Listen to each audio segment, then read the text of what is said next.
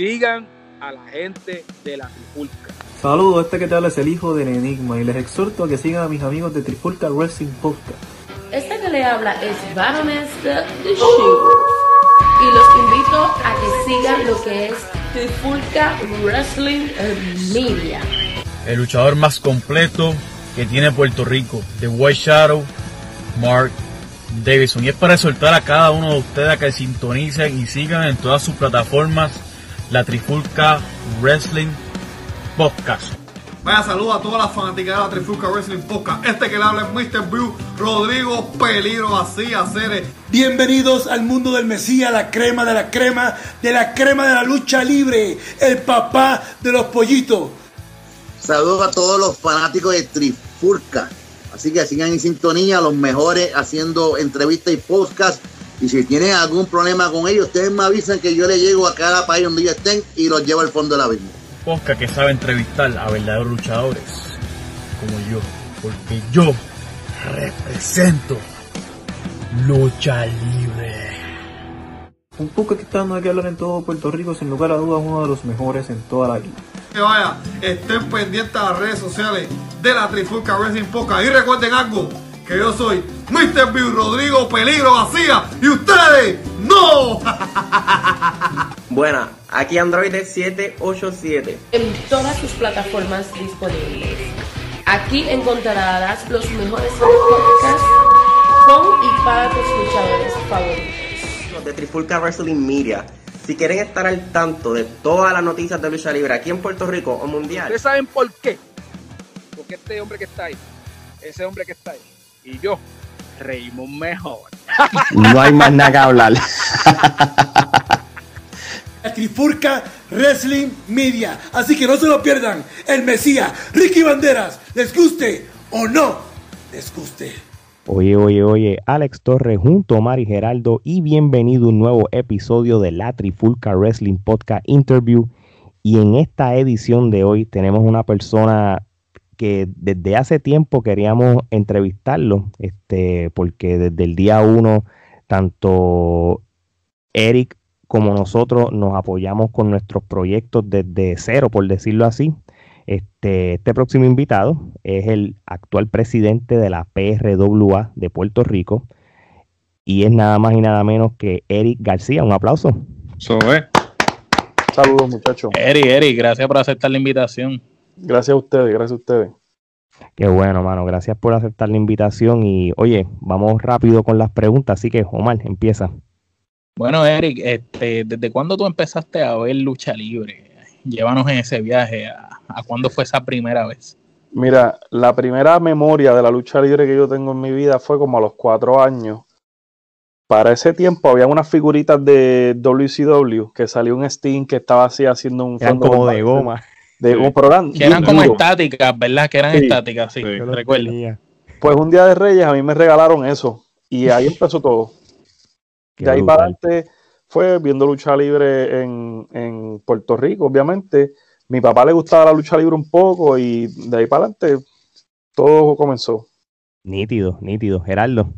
Siguiendo por esa línea, entonces, este, ¿de qué luchadores te volviste fanático cuando empezaste a ver lucha libre? Mira, lo más colorido que yo recuerdo de la lucha libre cuando chiquito, tengo, recuerdo cuando chiquito, yo- ¿sabes? Las revistas que, que para los, no- te estoy hablando 95, 94, Ujú. cuando se empezaron a salir los PlayStation y eso, salían los anuncios con los juegos de WrestleMania y qué sé yo. Exacto. Ah, Y salió una foto de, de Macho Man y me parece que eso debe haber sido WrestleMania 8. Tenía Macho Man y siempre me llamó la atención ese, ese atuendo que tenía Macho Man. Eso, por, por lo menos la memoria que tengo de en Estados Unidos. En Puerto Rico, mano, me recuerdo eh, ver a Hércules Ayala con unas cadenas encima. Este, Sí. eso para La mí, bestia. eso a mí me, me, me ganó un regaño porque mi bisabuelo tenía unas cadenas en, en la puerta de la casa que estaban bien sucias y yo me las puse en de Ayala y me regañaron. Cuando te las quitaban tenía mola la tichel. Estaba tiznado. Oye, este, so, en- si hablamos de, de en esa temprana edad o por lo menos esos primeros años de tu vida viendo lucha libre, ¿qué, qué- entonces qué compañías de lucha libre tú veías, sea las de Puerto Rico o las de Estados Unidos entonces? Obviamente, eh, WWC, eso por, por default, había que ver WWC y WWF eh, también, pero me acuerdo, en casa no había mucho chavo y teníamos el cable básico y veíamos TBS eh, y Oh. estaba este Saturday Night eh, de WCW, me acuerdo, y siempre fue, siempre fue WCW porque pues teníamos el básico, pero siempre fui fanático y siempre trataba de encontrar todo lo que saliera de Bret Hart, mano. Yo con Bret Hart, yo, para mí eso era Dios y Bret Hart cuando chamaquito. Sí, es que Bret Hart fue este luchador que una vez, digo, Hulk Hogan nunca le quiso pasar la antorcha. No, no. de- de- Pero él la cogió. pasó. Eh, él- Él la bueno, la, cogió. la- la cogió porque Hulk Hogan se fue, pero la antorcha no se la quiso dar porque no te acuerdas del WrestleMania de, de Yokozuna. De Yokozuna, De- sí, de el lo nueve. que, que- lo- con, con lo que pasó después. Pero sí, sí, este Bret Hart yo creo que lo que revolucionó de él fue el hecho de que no era el luchador heavyweight y era ya un luchador ya de, de menos peso que, que cambió la visión y de el que cualquier tecnicismo. persona pues. La llave era súper técnico, mano. Cuando, cuando tú veías esos luchadores de antes de los 80, todos eran grandes, fuertes, con pocas movidas, pocos movimientos. Brejal fue el primero que empezó a hacer ese tipo de movidas diferentes, arriesgadas, era más rápido. Entonces todo empezó a darle lógica y sentido en la lucha y empezó a hacerle esas luchas que, que cada una era un clásico. No importaba con quién lo pusiera, por más malo que fuera el luchador, era un clásico. Después vino entonces Shawn Michael, siguió alimentando esa línea y por ahí para allá lo que hoy en día vemos con, con AJ Styles y ese tipo de luchadores. La excelencia de la ejecución, como le decían. Así Y el mejor amigo de Bill Goldberg. De maldita sea Bill Goldberg. Maldita sea, Goldberg. Eh, Pues ese, va a mira, ser, y- ese va a ser el clickbait de YouTube, Eric. Maldita sea Maldita Goldberg. Omar. Mira, y entonces, cuando tú como tal decides entonces pertenecer a esta industria? Porque una cosa es ser fanático y ya otra es tú querer entrar a la industria de la lucha libre. Pues mira, según alguien que está en la lucha libre en Puerto Rico, que tiene como 50 años y lucha con camiseta porque no se ha dado cuenta que se debe de retirar, yo soy un fanático todavía. Me lo escribió en un comment. Este, pero, para contestar la pregunta, cuando yo estaba en octavo grado, y es, ese verano de octavo para noveno, yo soy de Humacao, universitaria en Humacao, eh, al frente del UPR. Ok. Sí. Y siempre me decían, mira, que hay un luchador viviendo aquí en, en la urbanización. Y todo el mundo sabía que a mí me gustaba la lucha y me, pues, me buscaban para decírmelo. Y ese célebre luchador, estampa de la lucha libre puertorriqueña, que yo conocí, se llama nada más y nada menos que Andrés Borges. Ok. Sí. Eh, que para los que conocen de la lucha libre en Puerto Rico, saben que pues él luchó en WWC en los 90, pero fue de esa primera generación de IWA.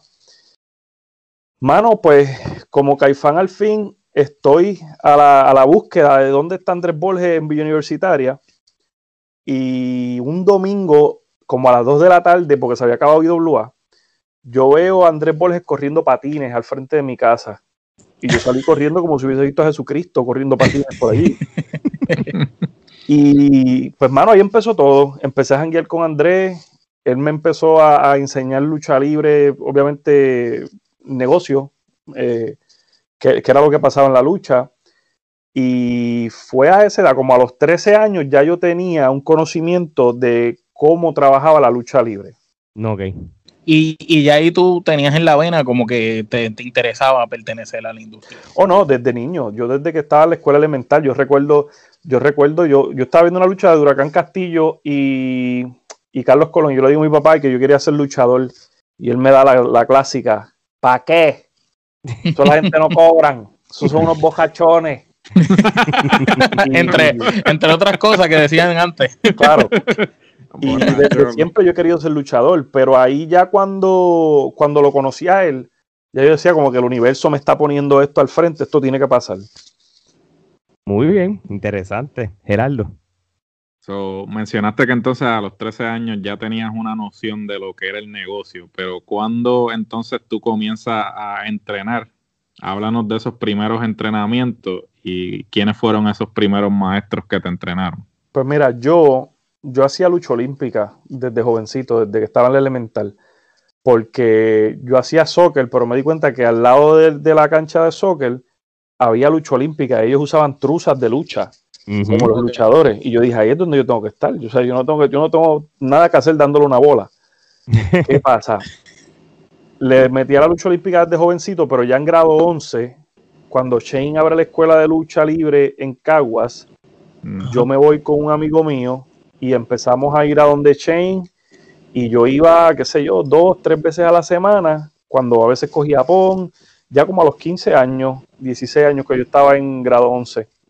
Bien, entonces tú, tú empezaste bien temprano, entonces, este, porque casi, digo, por lo menos en nuestra experiencia de las personas que entrevistamos, es bien poco el porcentaje de los que empiezan bien, bien jovencitos eh, y, ni tan siquiera estaban ya ni, en- ni en la escuela, ya estaban ya casi A menos, tirando- a menos que tengan familia. Eh, A menos que eh, tengan familia, como. Ricky Marvin, que, que nació en O a, o a menos que estén en México, que luchan desde los tres años. Este, Sí, como, como Ricky eh, Marvin, eh, que eh, cuando lo eh, entrevistamos nos dijo que a los cinco años ya estaba lo, con el bauti- país. lo lo bautizan, lo bautizan y lo meten al ring así. Estaba haciendo moonsault desde. De, De la cuna, de la cuna. De la cuna. eh. No, mira, sí, yo, cuando, te, voy a, te voy a contar, yo empecé en grado 11 eh, a entrenar con, con Shane ahí en Cagua y en grado 12 de presentado Ujú. con un amigo mío que luchaba en Puerto Rico Independiente que se llamaba Bad Bones. Me dice, acompáñame a una lucha que va a haber en las piedras allí. Y yo recordaba que Slash Venom una vez fue a la, a la escuela de Shane y nos dice, ustedes siempre que vayan para un show, llévense el, el, el gimme, El llévense la ropa. Hermano, a los 17 años el gimme era una sudadera, tú sabes cómo es, ¿eh? Una sudadera y una camiseta sin máscara. Exactamente. Las botas de lucha olímpica. Más nada. Sí. ¿Qué pasa? Yo no sé si ustedes han escuchado de los perros de la muerte en Puerto Rico. Sí, Eh, he escuchado. Pues esa era la compañía de los perros de la muerte. Y yo entré al camerino y me dijeron, ¿tú luchas? Yo le dije, claro. claro, bueno, así que. Pues ya tú sabes, así fue que nació mi primera lucha en, en- en un ring en Puerto Rico, en, en una lucha independiente. Ok, interesante. O sea que, que esa era la próxima pregunta que te iba a hacer. Si entonces, este, si, si tú, si tú llegaste entonces a, a- a luchar por lo menos a- activamente en un momento dado de, de, de, de, de esa etapa de cuando estabas traineando, sea, llegaste a luchar como tal. Sí, mis luchas mis luchas siempre fueron con, con los perros de la muerte entre Guayama y Arroyo. Eh, esa era el área que ellos tenían. Me acuerdo que era el barrio Corazón en Guayama, si no me equivoco. Era un, era un sitio que se, las luchas se daban buenas. Y, y honestamente yo lo que hacía era coger pelas allí, ¿sabes? Yo, yo siempre lo que hacía era el Trabajar. Yo, yo trabajar, trabajar. eh, eh, Y tú sabes quién, Tú- ustedes han visto un, no sé si ustedes siguen en el mundo del bodybuilding, hay un fotógrafo que se llama Johnny Styles en el bodybuilding. No. Ese chamaco está bien duro en el bodybuilding haciendo videos para los, para los bodybuilders más famosos, le ha hecho shooting a Triple H, a un montón de gente. Y ese chamaco entrenaba allí con nosotros. Wow. claro, que mundo pequeño. Qué y no pequeño todo el el mundo lo mundo. sabe que ese chamaco entrenó lucha libre y hoy en día es uno de los fotógrafos más duros del bodybuilding en el mundo. Claro, que brutal. Interesante. So, este, ¿cuánto tiempo entonces este, tú, tú luchaste, por lo menos, antes de cambiar la otra etapa de tu vida Pues de- mira. con la lucha libre? Yo, yo me di cuenta temprano que yo no era buen luchador. Ok, Y yo a los 17 años, cuando me graduó de, de 12, me enamoro, me voy a vivir a Orocovi con una mujer de Tumacao por Orocovi, estoy bien lejos. Eso, Sí, es, al eso centro es- de la isla. Eso es, eso es amor, eso es amor. Eso todos era, pasamos amor por eso, todos pasamos por eso. muchachos, eso era jabón que no se gastaba. Pero anyway, este, para que tengas una idea de dónde, de cómo es que llega, que, que el círculo llega. Yo llego a Orocovi y se acabó la lucha libre. Lo que hacía era ver lucha libre. Tenía un kiosquito, un pulguero en Manatí que vendía muñecos de lucha libre que los compraban en Suárez. Toy. Todo siempre giraba en lucha libre en mi vida. Ok, Y entrenaba, entrenaba en Ay Bonito con una gente que tenía un ring allí en algún patio. Pero, Pero no estabas activo luchando No, en no, empresas por ahí. no, no, no, no, no. Pero la historia me lleva después a hacer otras barbaridades dentro de la lucha libre en ese mismo tiempo. Ok, interesante. Omar. Entonces, pues, pues, cayendo en esas barbaridades, eh, cuéntanos entonces qué fue lo que te llevó de haber sido luchador después de haber estado ya parcialmente retirado a retomar eh, otra vez otros roles en la industria, como por ejemplo ser árbitro de lucha libre, en especial cuando trabajaste en la RWA y en la IWA, que sabemos que la IWA fue una Pues empresa que dejó un legado en Puerto Rico y todavía está vigente ahora nuevamente. Están por ahí, están por ahí este, haciendo lo suyo. Mira, cuando yo vivía en Orocovi, yo tenía una cuñada que vivía en Calley. Y ella me dice, mira, están cogiendo gente en la Gran Vía para que trabajen ahí el Día de los Padres. Lo que tienes que hacer es decirle a la gente dónde están las camisas y ya. Pues yo fui para allá. Estoy en Calley en el mall, estoy afuera y me encuentro nuevamente con nada más y nada menos que el señor Andrés Borges. Ese era como tu ángel guardián. Bueno, O era, o era- o el arcángel. una de las dos. lo, lo que pasa es que Andrés, cuando yo, te- yo estaba en noveno, ya en grado 10, Andrés se volvió a mudar para Sidra y yo dejé de verlo. So, pasé como dos años que no lo veía. Pero ahí me lo encontré. Le dije, Andrés, y me dice, Ericito. Y ahí quiqueamos de nuevo. Y me dice, hermano, yo estoy ahí empezando una compañía de lucha libre. Y yo le digo, no me digas una cosa así. Pues, ¿qué pasa? Un par de días después quedamos en encontrarnos en un McDonald's en Aybonito. Porque yo iba a entrenar con la gente de Aybonito. Sí, sí. Y él me dice, yo estoy empezando un proyecto nuevo de lucha libre que se va a llamar Flow. Y yo digo, Flow. Flow. Yo le digo, Flow. ¿Y qué significa Flow? Y me dice, yo no estoy seguro, pero ese nombre es catchy. Sabes que ahora a todo el mundo le gusta, lo, que le gusta es el Flow. Le cambió el por el flow. qué cla- Y yo comiéndome un cheeseburger, le digo, monstruo, pero tú tienes que buscar como que un significado para esto. Esto tiene que significar algo. Y cuando él me empezó a contar el, el producto, lo que era, yo le dije, vamos a hacer algo. Vamos a llamarle Future Leagues of Wrestling. Y me dice, ¿qué significa eso? Yo le digo, bueno, pues tú tienes aquí MMA, tú tienes Backyard, vamos a vender esto como que esto es el futuro de lo que viene para la lucha libre. Ok. Y de ahí nació el nombre de Flow, maldita sea. Y, mano, me volví a encontrar con Andrés Borges y pasé de ser el chamaquito que entrenaba a ser el chamaquito que ahora está buscando hacer una compañía. Y de ahí nos fuimos, a- nos fuimos Flow Metal por todos los sitios buscando auspicios. Nos fuimos buscando alguien que nos editara un programa recogimos casi dos mil dólares en auspicios para un programa que no existía todavía. Yo tenía un Toyota Prius en aquel momento. Llegamos a ir hasta Mayagüez a buscar auspiciadores de gente que yo conocía para un programa que salió en el canal 4 de media hora a las once y media de la noche, que fue Flow, el principio del fin, que era un programa para vender unas carteleras que fueron un total desastre Ok. Que yo creo que todavía se le debe dinero a Edwin Vázquez Ortega, pero eso es culpa de Andrés, eso no soy yo. Eh, mano, yo recuerdo que la primera noche fue en Orocovi, porque yo pues, vivía en Orocovi, conseguí la cancha, pam, pam, pam, y ni la mujer mía fue a la, a la lucha. Porque ese mismo, ese mismo día la Coliseba empezaba. Ah, papá, tú- Ah, no hay break, no hay break con la Ay. coliseba. No hay break. Entonces ahí empecé con el Promoter 101. Aprendí que cuando tú vas a tirar un show en algún sitio, tú tienes que ver qué está pasando en este sitio para esa misma fecha. ¿Qué pasa? El domingo, luego de esa cartelera, fue en Gurabo. Fue igual de mala. No fue nadie. Qué cosa más Eh, brutal. Fue un desastre. Y yo me acuerdo que ya a esa hora, cuando estábamos acabando el show, eso sí, había buena lucha dentro del ring. Por lo menos. Me acuerdo que eh, Cobra me dice, mira, monstruo, ¿cómo este chamaco me va a pagar a mí? Porque aquí no hay gente. Y yo empecé a caminar lento y nunca más me volví a pegar. Pero, mano, fue un desastre. Pero fue mi primera experiencia. Eh, yo soy el cofundador del estrellado proyecto Flow. Ah, eh, ¿En para qué año fue esto, Eric? 2007. 2007, interesante. Y, y bueno, hay, puede eh, hacer hay un evidencia. One Night Only de Flow. De, flow. De, de hecho, de hecho, yo tengo, yo tengo el único máster que queda de Flow. Papi, yo, yo- sa- ¿Sabes que tengo que ver eso de una manera Eh, u otra? Es más, lo debería, lo debería subir para YouTube. pa- Lo voy a subir al canal de PR2 se puede llamar Flow de los bueno. tapes. De Lo- los tapes. Yo me acuerdo que una vez Andrés me llamó y me dijo, mira, tú no tienes el DVD ese porque yo no tengo el mío. Y yo le dije, ah, yo- el mío no. Lo perdiste. Lo perdiste.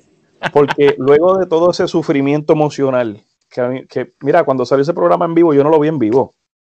Yo estaba tan harto de flow.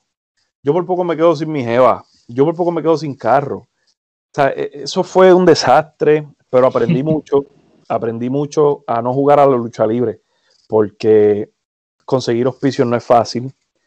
Eh, coordinar una lucha no es fácil. Y yo lo aprendí temprano gracias a esos cantazos que cogí.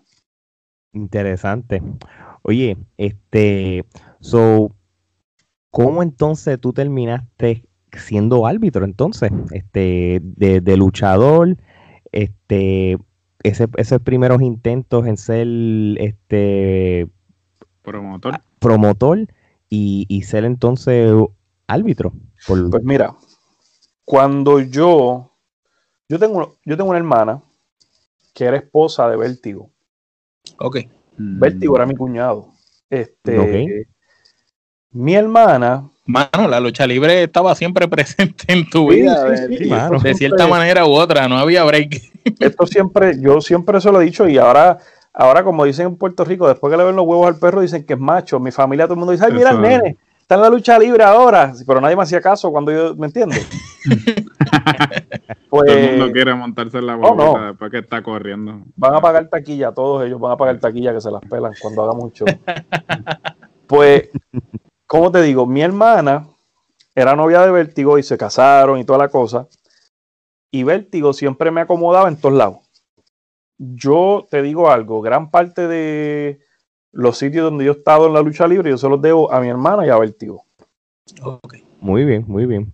Por eso es que tiene sentido cuando tú entrevistaste a, a, a Vértigo, el tipo de, de comunicación y, y el flow de la entrevista de Claro, ustedes claro. dos.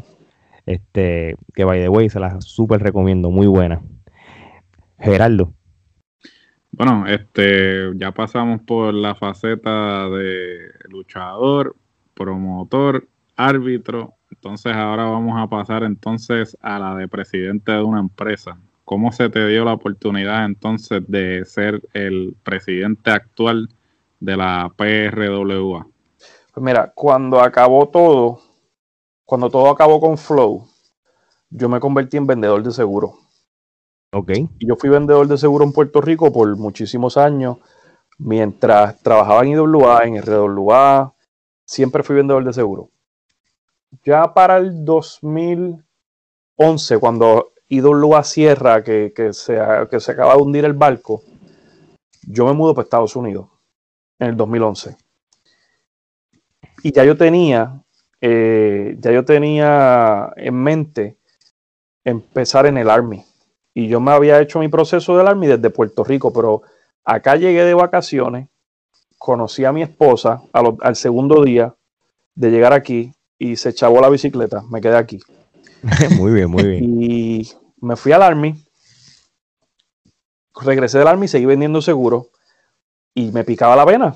Y yo decía, ¿sabes que Yo tengo que hacer algo en la lucha porque yo pasé de estar en IWA, en la televisión, yo era una estrella del 1, 2 y 3 y, y ahora soy un vendedor de seguro. Entonces, conozco un tipo que era compañero de trabajo de mi hermana, que era luchador, que se llama Nico Problema, o Nick Rush, acá en, los, en Estados Unidos, cuando estaba viviendo acá, y casualmente llama para conseguir una cuota de seguro. Y cuando termina la conversación, yo le digo, ¿tú eres luchador? Y para él eso fue, olvídate, como si lo hubiese reconocido TMC. Eh, Ah, ¿cómo va a ser? Wow, ya sabes. así, así, campeón, sí. ¿Cómo va a Pues. Yo le digo a él, mira, mano, yo quiero, yo tenía en mente ya empezar un podcast. Y yo hablaba de esto siempre con Buduman, con, con Salvador, mi, mi hermano Salvador Richardson, Buduman, que siempre tiró el nombre de él en las entrevistas y se molesta conmigo porque rompo el keife, pero no me importa. Pues ya yo hablaba de eso con él y yo le dijo, mano, yo necesito entrar a MCW aquí en Maryland porque yo quiero cubrir los eventos de ellos. Y él me dice, pues yo entreno con ellos, vamos a hacer algo. Tal día, búscame a casa y llegamos al dojo de ellos y yo te presento allí. Y eso fue todo lo que yo necesité. Porque cuando yo llegué a MCW, que conozco al dueño, ese día allí estaba Leo Roche, René Michel, Velvet Dream. Eh, Dante no había empezado todavía. Estaba la muchacha esta que refería en WWE, este, Jessica. Ah, sí, sí, sí, la que, la que está en La que- SmackDown ahora mismo de, Sí. de árbitro, sí, sí. Pues estaba ella, había un montón de gente que ahora están por ahí. ¿Y qué pasa? Yo le digo al dueño de MCW, mira, mano, ustedes venden anuncios. Y me dice, no, estamos bien cortos ahí, no estamos vendiendo anuncios. Y yo le digo, tranquilo, yo te voy a bregar eso. Y ahí me convertí en oficina en MCW. Y le empecé a vender anuncios en MCW y conseguí auspiciadores, me iba por aquí por los comercios. Y para los shows de ellos conseguí auspiciadores. Y para los que no conocen de MCW, MCW es una compañía que a veces trae a Ric Flair a las carteleras. Sí, Entonces, yo pasé de no hacer nada en la lucha libre a tener el contrato de Ric Flair en el escritorio mío, con los detalles de cómo es que se hace cuando Ric Flair llega, cuánto cuesta traer a Ric Flair, cuántas horas son, lo que hay, ¿sabes? todo. Toda la Las exigencias que, que pide para poder ir. ¿sabes? Eh, y ahí empecé a conocer un montón de gente y me hice amigo de un montón de gente. Porque yo siempre he tenido la espina de que yo quiero ser promotor de lucha libre. Y de eso mi amigo Salvi les puede hablar que yo desde los tiempos de IWA yo le decía siempre, Salvi, si yo hago esto así, así, asado, me va a salir. ¿Y qué pasa? En el 2016, un luchador compañero, Marshall, me dice, yo quiero ir a Puerto Rico. Y yo le digo, monstruo, yo en Puerto Rico ya no tengo a nadie porque IWA cerró, yo no conozco a nadie en WWC.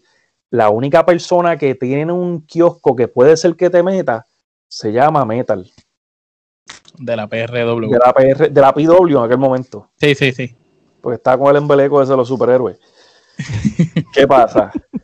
Mano, todo el mundo me pichó, menos Metal. Entonces, ahí yo empecé a llevarle luchadores a Metal. Y se los intercambiaba, se los intercambiaba, se los llevaba, él se encargaba de cubrir todo y yo los llevaba. Y ahí empezó mi negocio con Metal como, como promotor, ¿no? Claro, claro. Intercambio de Tú, talento, tú estando a todas estas en Estados Unidos, corriéndolo desde Estados Unidos. Correcto.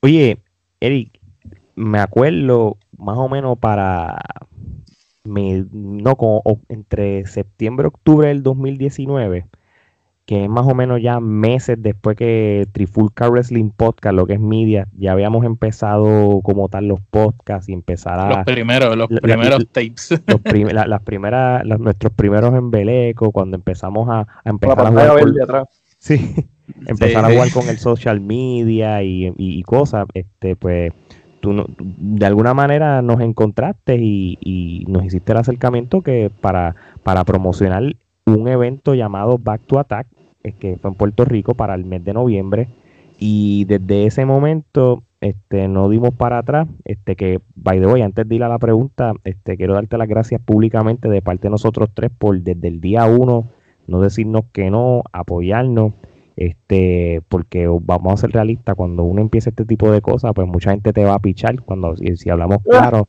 y, y, y, y, y tú fuiste uno de los pocos que desde el día uno este, nos abrieron las puertas este, y la confianza para, para, para que ustedes vieran el producto que ya dos años después casi, este, ya ustedes saben cómo es, este, así que de verdad que muchas gracias. No, no. So, ese evento de Back to Attack, ¿cómo, ¿cuál era entonces tu rol entonces ya con la PRW? ¿Ya entonces Mira. eras tú el presidente o, o- o cómo fue esa transición Yo te de voy a llevar más para? Porque en la Seguro. conferencia de prensa recordamos que estaba Metal y estabas tú también. Exacto. Yo te Sí, voy a llevar por ahí. Yo te voy a llevar dos años más atrás. Pues dale, seguro. Porque, mano, yo soy un tipo, yo soy, yo creo, yo creo que yo soy un tipo super cool. Y que yo me llevo bien con todo el mundo y que si tú eres chévere conmigo, vamos a ser chéveres hasta el fin del mundo. Pero yo he visto, eh, con la excepción de ustedes y de Anthony Piñero de Superlucha, de ahí para allá no puedo sacar a más nadie. Eh, Gracias. Nos, nos sentimos orgullosos de, de aunque Bueno, sea de- estar de- en, de en estar ese en la, misma, ora- en la misma oración que Anthony Piñero. Saludos a Anthony. De ahí en adelante, los demás todos son tunchos. Mira, eh, para el 2017, cuando Metal tiró el show de lucha libre mexicana en suelo boricua, el Escoco Tour, eh, que hay, y yo, yo, desde Estados Unidos, yo decía, para ese show no va nadie. Sí, porque es que no los conocen. Yo decía, para ese show no va nadie. Y yo se lo, se lo decía entre, entre diente a Metal, porque yo le tengo un cariño brutal a Metal. ¿Y quién, se- quién lo aconsejó para eso? ¿Sabes? O, no, no. Yo creo que No nadie, mano. Yo creo que eso fue Él una- mismo, eso. Sí, yo creo que eso fue él. Y de hecho, para la gente que le encanta hablar de metal, Metal tuvo que guayar 20 mil pesos para ese show. Él solo. So, para la gente que se creen que Metal es un zángano, que anda hablando disparates por, por televisión, váyase usted a hacer las cosas que él hace y me cuenta cómo le va. Anyway, después de ese show, yo lo llamé a él y yo le digo, Metal, papi, ¿qué tú hiciste? Vamos a hacer algo. Yo estoy conectado acá en Estados Unidos. Vamos a hacer algo. Vamos a hacer un show con, con, con luchadores que yo conozco acá, que yo te puedo traer. Yo le dije, yo creo que yo te puedo traer a Matt Hardy, porque yo he tenido comunicación con él. Te puedo traer a Fulano Ciudadano y Perencejo. Y me dice, pues dale, vamos a hacerlo. Eso fue rapidito después de ese show. Ok. ¿Qué pasa? Para ese show iba a venir el Hijo del Santo junto a Santo Junior. Y gracias Claro. a Dios no pudieron venir. Ok. Yo llamé a Brian Cage, el Brian Cage que ven por AEW. Sí, sí, seguro. Yo lo llamé por este teléfono a Brian Cage. Entonces, hablé con él, le dije lo que teníamos. Me dice, yo quiero ir a Puerto Rico, pero yo quiero luchar con el sensacional Carlito.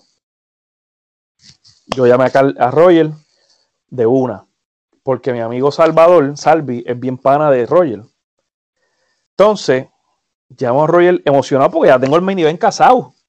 Sí, no, y, y que main event, eh, Brian Cage y Roger, que. Roger es uno de los mejores, si Y no ya- el mejor actual papi, y en la Brian, isla. que ya tenía el resumen hasta con Luchón del Sí. Ground ya para ese Pa- tiempo. Él estaba caliente con Luchón del Ground en aquel momento. ¿Qué pasa? Roger me dice, mira, mano, este Metal va a estar ahí. Y yo le digo, bueno, papi, o sea, ya me- lo que estaba con Metal, pues, ¿qué pasa? Él me dice, vamos a hacer algo. Los bookings míos los, con- los tiene fulano de tales, es quien se encarga de mis bookings. No voy a decir el nombre de la persona. Tranquilo. Sí. Llamo al tipo. Recuerden que yo he sido vendedor toda la vida. Yo he trabajado en ventas. Yo sé cuando alguien me lo está tratando de meter mongo. Y el tipo me dice, mira, mano, este, yo creo que ese show con metal no te va a salir. Yo no hago negocios con metal, me dice él. yo con metal no hago negocio. Y si el nombre de Metal Blade está ahí, no, yo no hago negocios con él. Pero esa gente que tú estás trayendo ahí, Brian Cage, me interesan que estén en Puerto Rico un show con Carlos. Si quieres, yo puedo hablar con Carlos Ah, y como por 5 mil dólares más, Sí, yo creo que- sí, que seguro. sí. ¿sabes? Ah, ah, te, te A su conven- te a conveniencia. Serruchar el palo de entrada ahí, papá. a su conveniencia y para lucrar a los panas de ellos. ¿Qué cojones? ¿Qué cojones? como si yo fuera zángano. Sí. ¿Qué pasa? Yo lo dejé ahí, le piché. Te puedo contar que de ese show se le dieron depósitos a Brian Cage, se le dieron depósitos a René Michel, se le dieron depósitos a Chelsea Green, a Santana Garrett. A todas esas personas se le dieron depósitos. A una página que hoy en día, por nada del mundo, le da che a lo de PRWA yo personalmente llamé a la persona que se encarga de esa página y le dije, mira, te tengo una luchadora para que la entrevistes, que está en WWE, porque me gustaría que tuvieses esa persona, porque me caía bien el tipo. Y le di una entrevista con alguien de WWE, de buena fe y de buena voluntad. Y hoy en día, por nada del mundo, le da che a la nada de PRWA. Es como si una cocolía le fuera a pinchar el dedo si, si le da cheal. Y me consta que se le envían las cosas para que le dé. ¿Qué pasa? Metal me llama un día y me dice, mira, mano, se cayeron los auspiciadores. Y yo digo, ¿cómo fue? O sea, papi, ya yo le he pagado depósitos a Raimundo y todo el mundo aquí. Vete para el sirete. Y que lo lindo del caso es que tú eres el que estás allá, que tú eres el que eres la cara. Porque el hombre está acá, él es el que brega acá, pero el que está contactando con toda esa gente que la reputación que se va a joder por el piso es la tuya. Pues mira esto. Tengo que llamar a Brian Cage. Llamo a Brian Cage y le digo, mira Brian, este, la fecha no va. Y él me dice, ¿qué? Y yo, sí, que la fecha no va. Ya, yo se lo estoy diciendo entre dientes cuando él me, me responde, ¿no? Cuento largo corto, Brian Cage. ¿Cómo lo tomó? Lo, lo tomó. Brian Cage es un amor. Ese tipo es tan decente que yo me siento mal.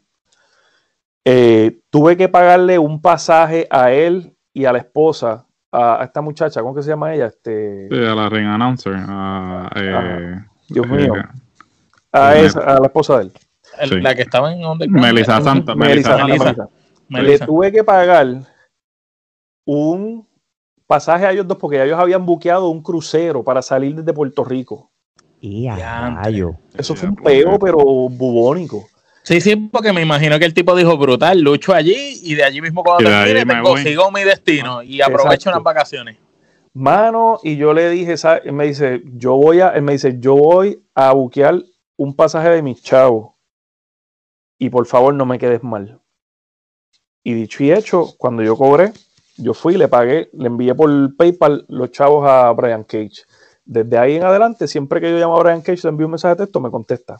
Obviamente, yo le, siempre que lo llamo es para algo que tenga que ver con negocio. De ahí para allá no tiene que, saber, no, somos amigos.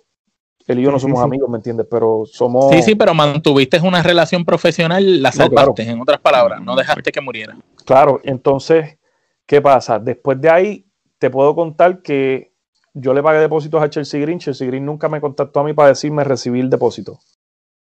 Okay. Este, Santana igual.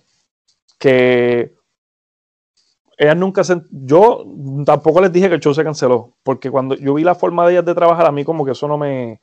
No te gusto. No sé, porque si yo estoy cobrando un dinero, por lo menos te voy a decir, mira, monstruo, yo ya cobré los chavos, gracias. Nos comunicamos para el pasaje y para los. Profesionalismo. ¿Sabes? y con ellas pues no, no decidí continuar la comunicación con René Michel siempre pues nos hemos encontrado cuatro o cinco veces después de ahí hablamos porque pues por NCW yo siempre con ella he tenido buena relación. y hablamos y nos conocemos un poquito. Eh, pues después de ahí para el verano del 2019 en Guanica Metal tiró un show. Y ahí yo hablé con Rayo y le dije a Rayo, Rayo, ¿te interesa un show en Puerto Rico? Y él me dice, sí, sí. Yo le pagué el pasaje eh, a Rayo para que él fuera para allá, porque, pues, para ayudar a Metal, porque él también iba a traer un montón de muchachos mexicanos para ese show. eso fue eh, cuando luchó Rayo con Dante, ¿verdad? No, eso fue antes. No, eso fue, antes. Sí, porque la de Dante fue yo creo que en, noviembre. En noviembre. fue, la de Back, to Attack. Fue el Back to, Attack. Pues, ¿qué pasa? Cuando, cuando yo llego a Rayo, Metal se, molestó porque pues, yo me bajé del barco en ese show. Y pues básicamente le hice un double cross como lo que él me hizo la otra vez, pero normal, le llevé a, le llevé a Rayo y normal, quedamos chévere. Cuando empieza el show de Back to Attack, que es el próximo, que es noviembre, ya en este show Rayo ha ido a México porque conectó con Crazy Boy en Puerto Rico y Crazy Boy lo llevó a México, a él y a Dante y más gente del dojo, que fue un buen show porque se conectaron, ¿no? Ya ahí yo empiezo a poner dinero en la cartelera, en los luchadores, empiezo a invertir en, el, mercadeo de, de la cartelera. Porque yo tenía un sistema que yo se lo decía a Metal, Metal, si nosotros promovemos el show así y así, vamos a llenar la cancha y él me dice, yo no sé. Yo le digo, Metal, cállate, confía en mí. ¿Qué pasa? Venía una muchacha de la vecindad del Chavo en México que se llama Kenny Chamun, que Metal consiguió una muchacha mexicana para ese show. Y esa muchacha Eh, muy, muy bonita ella, ¿sabes? Muy, muy simpática. Pero se notaba que esa muchacha allí no iba, no iba a A vender. una empanadilla. ¿Qué pasa? Esa muchacha lamentablemente se lastimó una rodilla un sábado. Domingo por la mañana yo estoy en el trabajo y Metal me escribe frustrado porque ya Metal estaba harto de la lucha libre. Ok. Metal me escribe y me dice, mira Eri, yo no voy más. Quédate con la PRWA, sigue tú con el show porque esta gente no apoyan a uno. eh, a ti te van a apoyar más cuando vean que es una cara fresca. Y nada más y nada menos así fue como me convertí en el presidente de PRWA. eh, en aquel momento, ahora legalmente, porque pues se ha hecho legalmente. ¿Cuánto te sale? ¿Un peso? O sea, a veces hacen... No, porque eh, a diferencia, mira, a diferencia de estas personas que en Puerto Rico no tienen visión, que hacen, que registran marcas como entidades sin fines de lucro y cuesta un peso, yo lo hice como una marca para cobrar dinero. Sí, Para- con- con- bueno, con fines de lucro, porque es que es una Claro. promoción para hacer eventos que de los cuales vas a estar vendiendo una taquilla, eso es con fines de lucro. O sea, pero ah, yo sé de compañías en Puerto Rico, de gente que yo no sé cómo rayete, ellos registran las compañías como, compañ- como entidad sin fines de lucro. Eh, bueno, tú puedes meterte al Departamento de Estado y chequear cuántas compañías nos rinden eh, Tributación. tribu- tribu- tributaciones y les quitan, el gobierno les quita a la corporación, o sea, es un peo. De hecho, PRWA como corporación, si yo quisiera PRWA como corporación nuevamente, yo tendría que pagar. Yo le pregunté a mi abogado, él me dijo que son como 500 dólares por cada año que no se, Por se cada rindió. año que no radicaste un, re- un registro de, Diablo. de impuestos. sí. y me Inclusive dice- si no, si, aún si no generaste, porque Sí, o sea, sí. por ley se supone que aunque sea cero, tú tienes que reportarlo al Departamento de Estado. De lo contrario, pues tienes que pagar la multa. Y es sí, 500 dólares por cada año que no radicaste un registro. Entonces, ¿qué pasa? Ya habiendo hecho eso, ya yo, por ejemplo, llegó el 15 de noviembre de Back to Attack, Metal, como siempre, se vota, porque Metal, óyeme, PRWA era el hazme reír de la lucha libre en Puerto Rico, hasta que hacía falta un booking para que le dieran chavitos a alguien. Metal siempre les pagaba y entonces ahí PRWA no era un chiste. Tú Cuando sabes que hemos entrevistado, perdón que te interrumpa, varios luchadores y nos han dicho que la gente puede hablar lo que sea de metal, pero su cheque y su dinero por su trabajo siempre estuvo. Sí, Entonces- no, re- no rebota, no rebota. Entonces, ¿qué pasa? Por eso es que yo siempre defenderé a Metal en ese sentido, porque a mí él siempre me ha tratado muy bien. Por ejemplo, para el show de Back to Attack, Metal nos tenía el hotel, nos tenía las comidas, o sea, nos los tenía todo. Entonces, el complemento que le faltaba a PRWA en ese sentido, pues yo lo vine a traer, porque pues ustedes han visto cómo yo he cambiado el producto Sí. y han visto Claro, cómo lo, Metal- model- lo modernizaste y Claro. lo actualizaste. Y mira que mucha gente, mucha gente me dijo que no lo hiciera. Veteranos, veteranos que no voy a mencionar sus nombres por respeto, me lo dijeron, no lo haga, chicos, y apostaban a que no lo hiciera. Pero yo sabía que mi sistema funcionaba. Por ejemplo, te doy un ejemplo. Cuando llegó el día de la cartelera en Guayanilla, yo estaba cagadísimo del miedo. Te culpo. Eh, yo estaba embarrado y me acuerdo, yo estaba con mi papá, los dos viajamos de Estados Unidos, mano, y yo veía la fila de carros. Y yo, yo no podía creer lo que yo estaba viendo. Estás emocionado. O sea, no, yo estaba cagadísimo y te voy a explicar por qué. De todo en la infinita sabiduría de Metal, Metal va y consigue el peor ring que tú historia. pudieras conseguir en la historia de los rines de lucha libre. Metal lo consiguió para ese evento. Rayo, Rayo nos dijo. de Entonces-. Yo- el, ring, entrevistamos. el- el- el- el ring es tan icónico como las luchas. ¿Sabes? Entonces, el ring, Metal me juró y perjuró que ese no era el mismo ring que había usado. Y yo le juré y le perjuré a Rayo que ese no era el ring. Tranquilo, papi, todo tranquilo. Cuando Rayo llegó allí, papi, Rayo es un tipo súper cool. Sea, Dante es un tipo súper humilde y cool. Los dos me querían matar. Chiqui me quería matar. O sea, Chiquistal ni, ni caminaba en puntitas por el ring para no doblarse un tobillo. Pero hablando claro, es- eso era un ring. O sea, vamos a hacer, vamos a hablar claro aquí entre nos. Eso era un ring. En el universo de Metal, sí. Sí, porque o sea, cuando yo lo vi, yo me quedé como que, o sea, yo creo que el back, en el backyard En la- o sea, hubieran luchado en, en la sea, cancha, en la cancha como tal. Bueno, a- hasta en el compound de los Hardy tienen un ring de verdad. ¿sabes? Como que. Entonces, en su infinita sabiduría, ese era el último show que, fue, que Metal buqueaba. En su infinita sabiduría, Metal buquea un Battle Royale al principio, porque ¿cuál es la mejor forma de poner todos los luchadores? Un Battle Royale. Cogen un tipo de 300 libras Diablo. y ya yo sabía lo que venía. O sea, yo sabía lo que venía. Entonces, para joder, la cancha está llena de tepe a tepe. Habían 200 personas en las gradas. So, yo estoy bien feliz porque mi dinero está aquí. Ya sabes, mi dinero está aquí. Tú no perdiste. exacto. Yo no. ¿Qué pasa? Van a tirar al mastodonte este por la tercera cuerda. Están haciendo una novela terrible, como si lo estuviera viendo un millón de personas que tienen que ver que están peleando con el tipo. Y yo escucho un clan. Y yo bajo la cabeza, yo no miro, porque yo sé lo que es el ruido. Y me voy afuera y me siento en la acera a coger fresco. Ah, Y entró al ring y entró bajando sapos y culebras, maldiciendo. Este, me ve profe, me ve chiqui, me ve todo el mundo. Metal, maldita sea, agarra, se acaba el Battle Royal y Metal agarra el micrófono. Papi, el mejor maestro, o sea, Luisito Vigoro es un pendejo al lado de Metal Blade. Metal micrófono.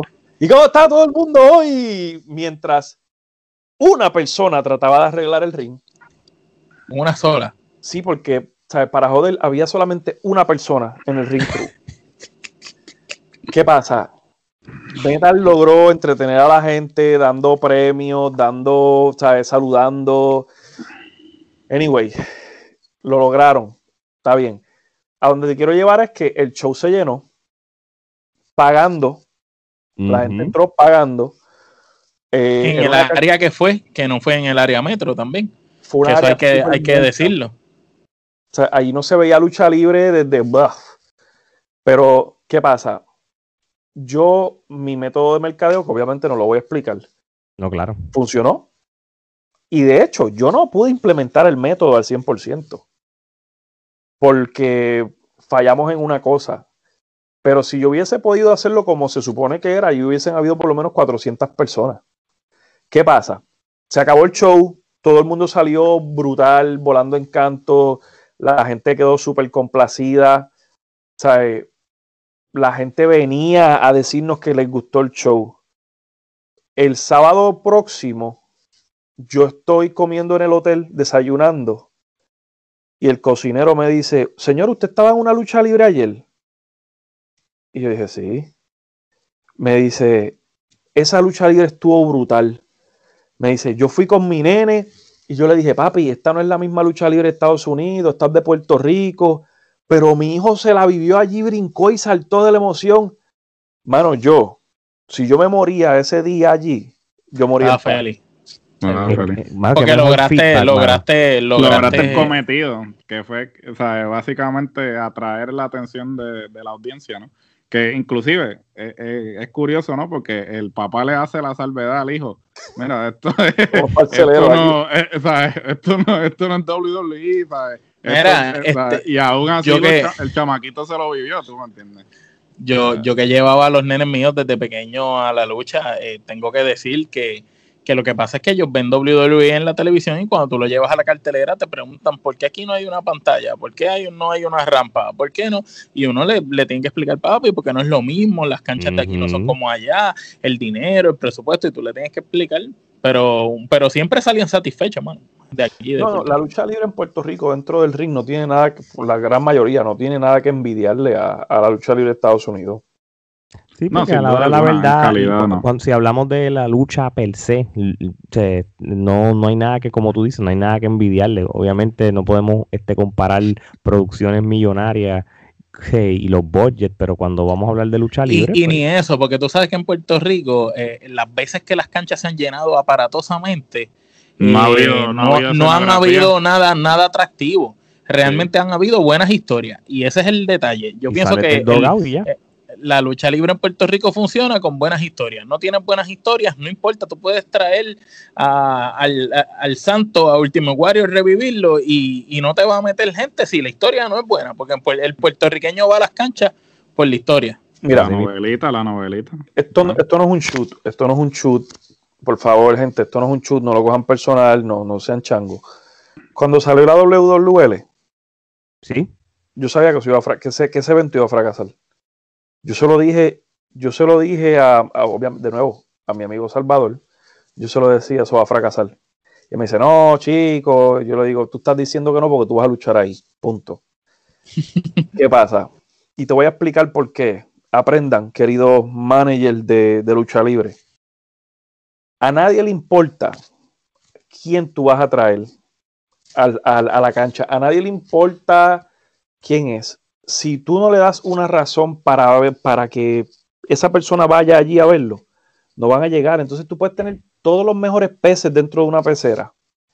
Pero si tú no le das una razón para que la gente lo vea, por ejemplo, yo he invertido un montón de dinero en Puerto Rico para que la gente conozca a Rayo y a Dante Caballero. Yo, yo invierto un montón de dinero en publicidad en Puerto Rico, en Facebook, en, en Instagram, porque yo sé que aunque estos muchachos hayan entrenado con Leo Rush, con Patrick Clark, óyeme, Dante, Dante llena canchas aquí en Estados Unidos con ex WWE, pero a la gente en Puerto Rico eso no le importa. Yo tengo que llevarlo a Puerto Rico y hacer que la gente quiera verlo. Y así es como tú vendes un producto. Tú tienes que hacer que la gente lo quiera ver. Y eso es lo que pasaba en Puerto Rico antes. Por ejemplo, cuando, cuando a Chain le daban una pela, tú sabes que la gente que amaba a Chain iban a la cancha a ver cómo era que Chain le iba a dar se iba a vengar, ¿no? Pero era porque nos habían vendido ese producto. Y de así es Ujú. como funciona la, la lucha libre. Y ahí está la, la clave. eh, el booking, ¿sabes? El booking tú tienes que hacerlo de manera que la gente, ¿sabes? Porque tú puedes tener un tipo que te hace 3 450, te hace 5 super kicks, es el mejor luchador del mundo.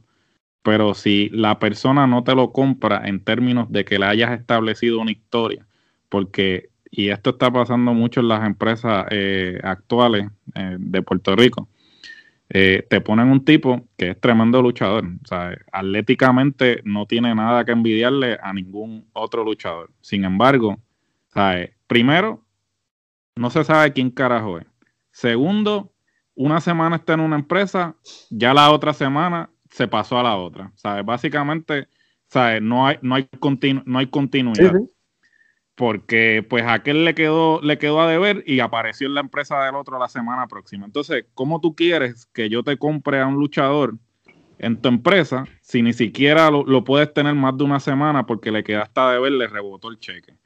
O lucha Eh, rudo una semana y la otra lucha técnica. Ah, sí, otra eh, O, también. o es rudo y en las redes sociales está subiendo fotos, haciendo cosas de técnico Sí, con no otro de hay- los luchadores. no hay un plan a largo plazo. O sea, entonces también se explotan todo el billete, como tú dices, en traer gente de afuera. O sea, no hay problema, tú puedes traer gente de afuera y eso no hay ningún problema con eso.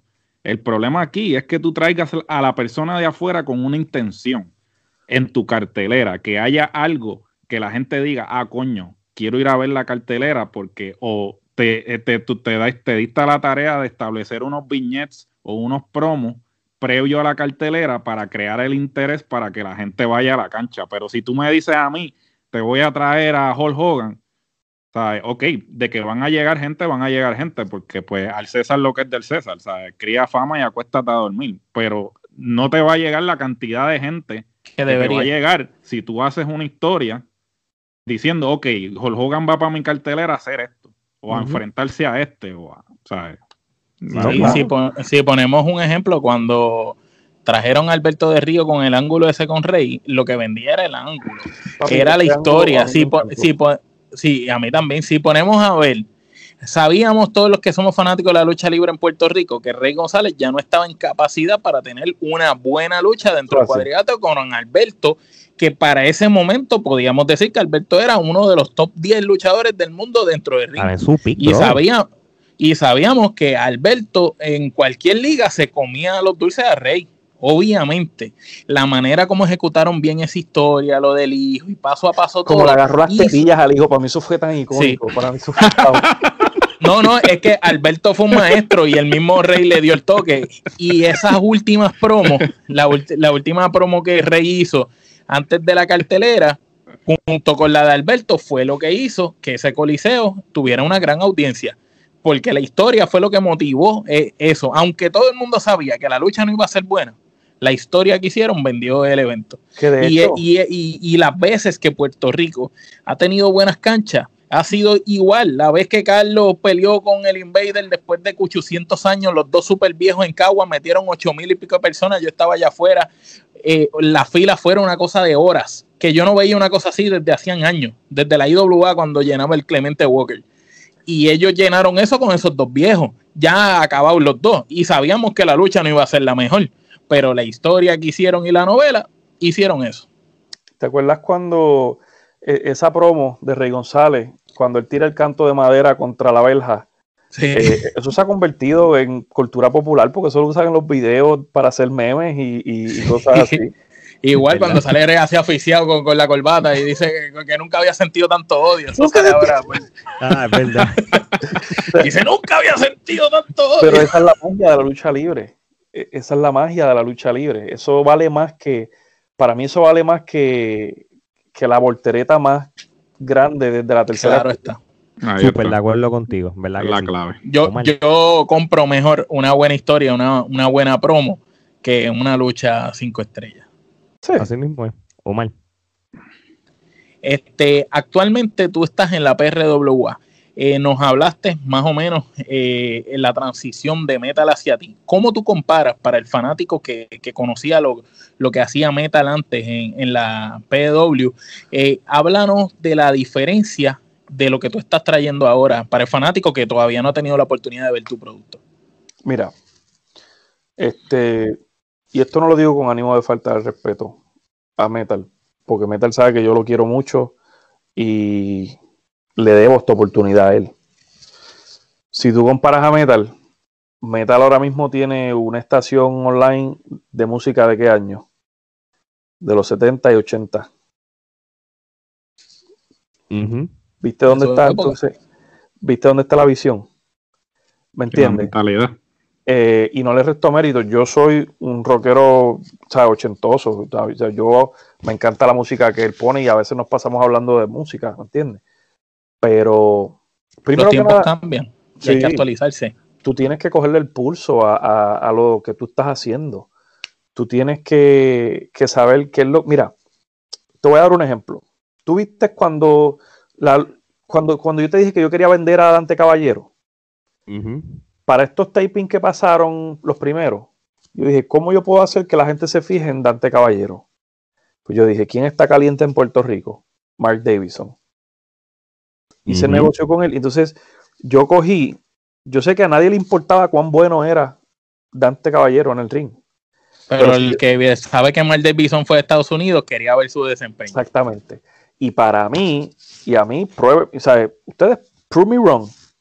Esa fue la mejor lucha del 2020 puertorriqueña. Sí, eh, yo, yo, yo te voy a decir que sí. Y, y vamos a ser realistas. Este, el que es un fanático, un true wrestling fanatic, fan de, de, de que consume lucha libre de donde sea. Y, y Mark Davison es un duro. Él es, él es una persona que en par de años pues, va, va a hacer ruido y lo está haciendo ya. Pero aquí, más o- si yo como fanático, yo me estaba emocionando más por Dante, porque Dante realmente es el caballo sin menospreciar a, a Mark, ¿entiendes? So, eso también, yo, yo entiendo que hay una, hay- hay- depende el, el fan base de, de la lucha Sí. libre. Y te voy a decir más, yo estaba hablando ahorita con Mark eh, por el día, eh, testeándole una barbaridad de esas de las que él y yo hablamos a veces. Eh, Mark, a, a Mark en estas palabras que, este- que yo voy a decir ahora, Mark Davison va a ser una estrella de la WWE o de AEW. Ustedes van a ver a Mark Davison en el mundo. Totalmente de acuerdo. Créanme, porque la mejor decisión que hizo ese chamaco fue mudarse a Estados Unidos. Brother, Oficial. él está ahora Joven, mi- eh, yo, vivo, actualmente en Orlando, Florida. Este, él ahora mismo, él, él- él está aquí. Y, y, y ahora mismo donde él está luchando, y vamos a también decir training, es Wrestling 2.0. Y Wrestling 2.0 es una es un, un farm. Lo, lo que es MCW allá es Wrestling 2.0 acá. Y, Y tú lo Coastal. sabes. Y que Sí, tú- Coastal y Pro Wrestling. Exacto. Y Pro 2.0. Wrestling son Cada vez que me cuenta, están. cada vez que él me cuenta con quién estaba jangueando, por ejemplo, estaba con fulano, en Sí. un party que hace sutano, yo dije, papi, esto es cuestión de tiempo. Sí, es cuestión. Sí, Pero, pero mira, ¿cómo lo comparo? ¿Cómo comparo PRWA? Yo, yo llevo muchos años viendo lucha libre desde las gradas. Cómo la gente hace cosas que no, que, que benefician solamente un grupito, que no son, que no son cool para la lucha libre. Entonces, PRWA fue una compañía que tuvo altas y bajas. PRWA trajo a Matt Hardy, Neville, trajo muchísimas personas de WWE, pero no tuvo una consistencia. Y eso es lo que yo le quiero dar a, a PRWA. La consistencia, yo quiero cambiar la imagen para que no, para que esa idea que la gente tien- tiene o tenía, que esa era la compañía que hacía lucha en las gomeras o en las lechoneras, pues si ustedes quieren pensar eso, pues perfecto, eso es allá ustedes, pero yo estoy llevándolo en otra dirección y yo creo que se está viendo, mano. Sí, e- es una producción. La calidad del producto, Mm. como lo, lo estás presentando, la imagen, se ve bien moderna y, y bien de acorde con lo que vemos en las demás empresas en, en diferentes lugares del mundo. ¿Tú sabes qué, mano? Yo les voy a contar algo a ustedes. Les voy a contar un bochinchito este, ponga- para que pongan esto en el, en el clip. En el clip. el, click- el clickbait, el clickbait. No voy a decir los nombres, pero voy a contar. Mira, el primer taping de PRWA fue bien rough porque fue en el dojo de los samojanos allá en WXWC4 en Allentown. Y pues fue fuerte, fue por un sitio bien bajito. Fue un peo, fue un peo de sitio. ¿Qué pasa? Cuando salió el show, a mucha gente, a los Die Hard fans les gustaba el show porque les gustaba la historia, les gustaba el editaje de Siler Andrews, que es el mejor editor del planeta Tierra, eh, y le gustaba la historia a los Die Hard fans. ¿Qué pasa? Yo contacté a alguien, luchadora femenina, y le digo, fulana, yo estoy preparando mis próximos tapings. Y yo sé que tú conoces a Sutana. Y le digo, y yo quiero que ustedes dos luchen en mis tapings. Y yo quiero romper ese season con ustedes dos. Para empujar la división femenina. Dándole estelarismo a las mujeres, a las muchachas como tal. Una es una luchadora puertorriqueña y la otra es una luchadora internacional. Ok. ¿Qué pasa? Luego de eso, habló con la luchadora internacional. Estoy volando en 80 cantos porque estoy hablando en WhatsApp con esta luchadora. Ujú. O sea, eh, me dice, pues mira, vamos a meter mano, yo, te, yo cobro tanto, este, háblate con la gente que me hace los bookings, te mandan el contrato y cuadramos. Hermano, yo estaba, yo lo que tenía que hacer era empujar los botones en el teléfono para pagarle el pasaje y el fee. Yo estaba ready. ¿Qué pasa? Eso fue como un jueves. Viernes pasa, sábado, le di, o porque no quiero sonar puchi. El lunes le dije, mira, este, no he recibido el, el documento que me hace falta de la compañía que se encarga de tus bookings. Me dice, pues déjame tirarles para atrás. Y ya me estaba empezando a saber malo Amargo. la transacción. Y le digo a Siler, que es uno, Siler es mi, el número dos. El PRWA. derecha. O sea, Bueno, eh, están, Rayo y Siler son los, los que trabajan conmigo mano a mano en PRWA. ¿Y qué pasa? Yo le digo, monstruo, yo le voy a dar hasta la semana que viene. Si la semana que viene no, no me contesta, pues carajo. Descartada. de queda descartada. ¿Qué pasa? Alguien me dijo, y no, no sé cómo decir esto, porque no quiero que suene feo. Yo me meto en internet y yo veo una promoción de que esa misma luchadora Iba a luchar con la otra. Iba a luchar con la otra. Y era traído a ti por otra página de lucha libre. Y yo digo, mano, aquí a mí alguien me clavó. Y yo no sé quién te- fue. Te, te quitaron el, el- la lucha. Te, la, te quitaron la Te, idea. te serrucharon el palo. Sí, yo dije, aquí alguien me serruchó el palo y yo no sé quién fue. Y yo digo, mano, si me hubiesen dicho, mira, mano, sabes que yo vi tu show y el venue está un poquito rough, no es lo que yo estoy acostumbrado a hacer porque pues yo soy una luchadora de X compañía, pero si te ponen las pilas, eh, quizás en el próximo taping lo podemos hacer. Mano, si me hubiesen dicho eso, Sí, o, o que te digan un rotundo no. A veces a la gente se le hace tan difícil y tan complicado Decir decir no. Y, y yo prefiero mil veces que te vengan con rodeos o te cojan de zángano.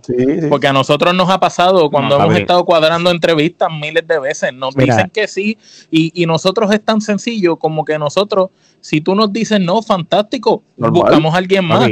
Pero no nos digas, Podcast. mira, sí, esto. Y a la hora de la verdad del día, nosotros preparados, esperando, coquí, coquí. Bueno, nos tenemos, pasó. tenemos a una luchadora de Saludito a Big Mami de, de Sí. México. Te queremos. Saludito. Papi, Te queremos. eh, a- no- nos pichaste bien, nos, Nos pichaste, ¿sabes? Y el séptimo dragón también.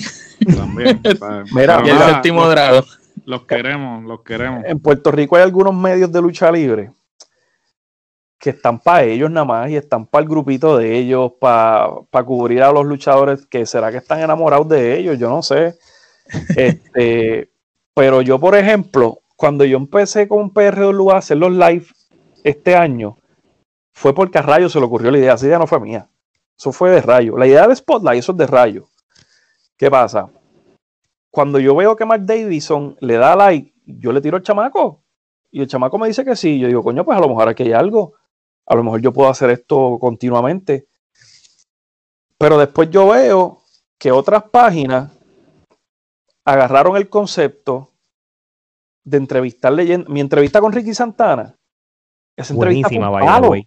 By the way, A mí me encantó, a mí me encantó, me encantó la historia completa de de él. que Y fiel fanático de, de la carrera de Ricky eh, en Puerto Rico, en WCW y en todo lo que hizo cuando corrió el mundo. bro. Que by the way, antes, antes que, que sigas, Eric, y, y para que no se nos olvide que esto lo vamos a promocionar al final, vayan al canal de YouTube de la PRWA, lo vamos a poner en, en nuestras redes y también El link. aquí.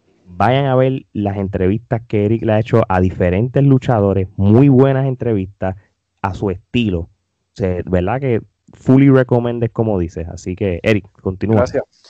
Mano, yo como fanático, yo estaba volando en cantos entrevistando a Ricky Santana. Entonces, después de ahí, yo empecé a ver otras páginas que empezaron a entrevistar luchadores que en su perra vida los hubiesen hecho un approach, pero vieron que el hijo de Metal se puso a entrevistarlo y funcionó el concepto y ahora todo el mundo entrevista a No te vayas sabes que, a- a- no mira, vayas nosotros lejos. nos, nos A pasó nosotros- exactamente A igual nosotros nos pasó lo mismo. Nosotros hemos, con los talentos jóvenes. con los talentos jóvenes y latinoamericanos, porque este hay una página que, ya que estamos en, en- en no mencionando nombres, no voy a mencionar nombres, es esta página que va a diferentes carteleras con un individuo en particular y, y te, y te vende que él va a coger esa empresa y la va a elevar a, a otro nivel porque pues este es un nombre reconocido. Una Luego- plataforma grande. luego de que luego de que va a la primera cartelera y cobra su cheque y todo bla bla bla bla y, ah y precisamente todo el mundo lo etiqueta en su contenido y yo jamás jamás he visto que esta página comparta el contenido sin embargo todo el mundo se desvive por etiquetar Ujú. et- et- etiquetar este esta esta página en su contenido y ellos ni se inmutan en compartir el contenido sin embargo ¿sabes? Eh, uno le hace los acercamientos a diferentes talentos que están empezando que nosotros, porque al igual que tú, como tú dices, nosotros hemos estado en las gradas, ¿sabes? Y nosotros quizás no, ten- no tenemos gente en, en la lucha libre, ni tenemos, pero Pa- yo llevo, yo, yo llevo consumiendo esta mierda por, eh, digamos, 30 años, de mis 33. So, ciertamente yo he, he visto, he consumido hasta la lucha libre de, de la Gomera. So, eh, Y, y yo me y, y Ujú. todos nosotros nos pasamos observando talento en las redes sociales y nosotros dijimos, ah, coño, esta persona es buena, este, este tiene talento, tal, y así sucesivamente, y le hacemos el acercamiento antes de que vengan los buitres, porque cuando ganan campeonatos y, y tienen nombre, todo el mundo los quiere entrevistar. Pero cuando están empezando, nadie les hace el acercamiento. Sin embargo, hay unas cuantas personas que nosotros hemos entrevistado Que cuando Que- no eran nadie, nadie cuando no eran los nadie, entrevistaba. nadie los entrevistaba. Y ahora que están ganando campeonatos y se están reconociendo, ahora gloria. no, fulanita de tal, este fulanito de tal que está haciendo esto. Entonces, claro, ¿sabes? cuando la guagua está corriendo, todo el mundo quiere montarse en la guagua, pero cuando hay que echar la guagua a correr, ¿sabes? entonces ese es el problema con, con la industria, con los medios. Sí, es los medios. Es- es los medios actualmente. El problema es que, como tú dices, es el compay y comay, los corillitos, este, no quiero herir sensibilidades. Y mira, vamos a ser sinceros. eh, yo me quito el sombrero ante toda persona que esté produciendo contenido en la situación que estamos viviendo. Porque en realidad está cabrón, ¿sabes? y no hay otra manera de ponerlo. ¿Sabes? Producir contenido en las circunstancias que estamos viviendo. Pero tampoco quieras tapar el, sol con una mano. Este, la gente viene y si tú haces un comentario que ni siquiera es un comentario crítica, es una crítica constructiva. ¿sabes? No es que yo te estoy diciendo que tu producto, em- te estoy diciendo tu producto es bueno, pero si tú haces esto, pues mira, podría ser hasta mejor. Pero entonces, y que si- a fin de cuentas es perspectiva, porque es, Es perspectiva, de perspectiva nosotros, no es, es la opinión colores. de nosotros. Por eso mismo es que nosotros no nos hemos casado con ninguna empresa ni estamos detrás de nadie. Nosotros estamos aquí porque que nos gusta esto, nos apasiona y empezamos desde cero con un concepto y lo hemos ido desarrollando en el transcurso y sacando más conceptos y gracias a Dios nos escuchan mucho en, en formato audio de podcast en más de 20 países y lo de nosotros no es, como dijo Gerardo, darle mala leche o dar mala espina a ninguna empresa. Lo de nosotros es simplemente decir lo que vemos desde nuestra opinión. Siempre todo es desde la opinión de los muchachos de la Trifulca. Mira, bueno, aquí nadie hay expertos, tú me entiendes, pero yo, yo estuve hablando ayer con Joe Colón de CWA de ideas que tengo para hacer con ellos porque vamos a ser muy honestos, aquí nadie está ganando un millón de pesos. No. So, aquí no estamos para competir, aquí estamos para trabajar juntos lo más posible para, Para hacer dinero. generar la mayor cantidad de dinero. Y yo estuve compartiendo unas cuantas ideas con Joe y él se sintió muy bien hablando de las cosas que pueden pasar en el futuro entre CWA y PRWA, que, que son mucho más eh, de lo que va a estar pasando este próximo mes con ellos. Pero ellos entienden el poder de la colaboración. Pero sin embargo, aquí hay medios, mano, que si tú te vas al canal de YouTube de ellos y tú buscas los primeros videos que ellos trabajaron como paginita de lucha libre, fueron de PRWA hace 11 años atrás. O sea, lleguen a sus conclusiones ustedes y, Y eran con celular y eran, y eran grabados con celular. ¿Me entiendes?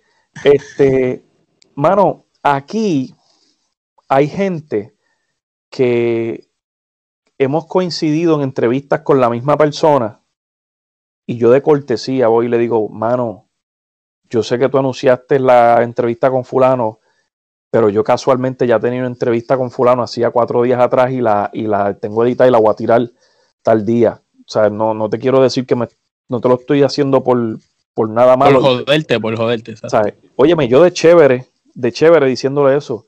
Y le digo, y by the way, me gustaría saber si pudiéramos hacer una colaboración. Y dice, sí, sí, este, hacemos algo después. ¿Me ¿Entiendes? Entonces, aquí hay luchadores, por ejemplo, hay una luchadora que a mí me gustaba mucho su presencia. Y me gustaba mucho su presencia porque yo entrevisté a dos personas que ya manejaba. Y dije, coño, esto hace sentido. ¿Sabes? Tuve a uno una semana, a otro otra semana. ¿Sabes? Hace sentido que la entreviste a ella. Por el bien de la lucha libre, hace sentido que la entreviste a ella. Papi, me dio todas las excusas que tú puedas imaginarte que hay en el libro. Y vuelvo y te digo, tú no me tienes que dar la entrevista, porque yo no soy primera hora, yo no soy, ¿sabes? Pero por lo menos dime que no. Dame ese poquito de respeto y yo voy a llevarte al fin del mundo. Por ejemplo, en Panamá hay un luchador que a mí me llamaba mucho la atención. Jovencito. Y me gustaba su contenido, me gustaban sus luchas. Le tiré. Me contestó a los segundos. Por WhatsApp. Pa, pa, pa, pa, pa, pa. Y cuadramos. Para tal día. Y nunca me contestó. Pero después vi que otras personas estaban bien mingos con él y dije, ah, pues está bien, ya yo sé lo que pasó aquí. ¿Sabes? Y te digo algo, yo sé para dónde yo voy con PRWA. Yo sé lo que yo tengo. So, yo no tengo guerra con nadie. Pero si ustedes quieren, y esto es un mensaje para ustedes allá, que yo sé que ven esto y dicen que no. Si ustedes quieren, amájense las botas, porque yo sé con lo que yo vengo. So, ese es mi anuncio público para ustedes. Oye, y esto es directo al hígado. Y, y tienes razón, eh, dicen que no lo ven, pero siempre lo ven porque casualmente Claro. nosotros hemos tirado la bombita, diferentes conceptos y cosas que implementamos aparecen después por ahí. Eh, cuando empezó la pandemia, todo el mundo empezó a hacer entrevistas remotamente. Nosotros la estamos haciendo ya hace un montón de meses atrás porque los tres estamos en diferentes lugares y era la única manera que teníamos para hacer un podcast. Y empezamos a hacer las entrevistas así remotamente. Después cuando se volvió moda, pues ya, ya ahora a todo el mundo le gusta la cuestión. ¿Tú sabes es. cuánta gente empezaron a poner este, pantallas atrás cuando, cuando yo, o sea, yo decía, wow? O sea, y, y yo me siento a veces con Siler Andrew y, y decimos, diablo, lo estamos haciendo bien. Claro. Cuando te imitan, algo bien estás haciendo. Sí, Exactamente, la copia es la mejor, la, la mejor manera de duración es cuando te copian. Soy Heraldo. un fanático. Así mismo es. hace. Bueno, y siguiendo por esa línea, ya que hiciste ese, esa declaración tan, con- tan contundente, ¿no? Este, sabemos que la PRWA pues, está pasando por un buen momento eh, eh, para la lucha libre, ¿no? Este, como mencioné, este, tú has sido uno de los pocos que se ha mantenido produciendo contenido durante la pandemia. Eh, y, y, pues eh, trabajaste el concepto de Spotlight, también trabajaste la primera temporada de lo que es Fight Night. Este, háblanos más de, de esa primera temporada de Fight Night y qué luchadores fueron parte de, de la primera temporada. Mira, la temporada de Fight Night se suponía, yo lo que quería crear, porque recuerda que todo el mundo pensaba que la pandemia iba a durar tres meses. Yo quería crear unos tapings donde yo pudiera enseñarle a la gente quién era Dante, quién era Rayo y otros cuantos muchachos más que yo quería usar. Crear la expectativa. Ujú. ¿Qué pasa? Siler y yo nos juntamos y Siler me dice, pero vamos a hacer algo, vamos a crear un programa. Y yo le digo, bueno, pues dale. Y salió esa idea. Se unió Samuel Adams, Ujú. Que son el Sambo Show. El Sambo Show. Y tienen el podcast también ellos. Ujú. Yo conocí a Samuel Adams en el 2011, en IWA, cuando Samuel Adams eh, pesaba 250 libras. Y Samuel Adams yo lo conocí en Atillo. ¿Dónde es que hay muchas vacas? En Atillo. Sí, sí. Eh, los ganaderos sí, de Atillo, así. Los En ganaderos, Atillo. sí. Pues eso fue una cartelera profundo y yo creo que ni el nene que tenía cáncer fue a la cartelera. Y la cancha estaba súper vacía. Y Samuel Adams trabajó como si hubiesen 5.000 personas. La semana próxima trabajó con Shockwave the Robot en Histeria Boricua como con 3.000 personas en la Pepín Cestero. Y eso es algo que yo siempre le digo a todo el mundo. Usted trabaje fuerte, sin importar cuánta gente hay. Y le doy el ejemplo de Samuel. Y casualmente, mano, Samuel y yo conocemos un montón de gente acá en Estados Unidos, dentro de la lucha libre. Y cuando surgió el, el proyecto de Fight Night, Samuel estaba súper contento de que iba a trabajar con Rayo. Eh, de ahí salió Dante Caballero. Tengo un muchacho que se llama Hades, que es un muchacho el- el- el- del Mohawk. Ok. Sí. Este, mano, yo creo que Hades no tiene 22 años. Wow. Súper joven. Eh, Estamos con el, el cartel. Ahora en este season de, de Night, ustedes van a ver el cartel completo de Dante Caballero en todo su esplendor. Eh, tengo un muchacho que se llama el Génesis Jafet, que mira qué chiquito es el mundo. Jafet es de las piedras, yo soy de Macao, conocemos un montón de gente en común y nos vinimos a conocer en, las grabaciones de Fight Night.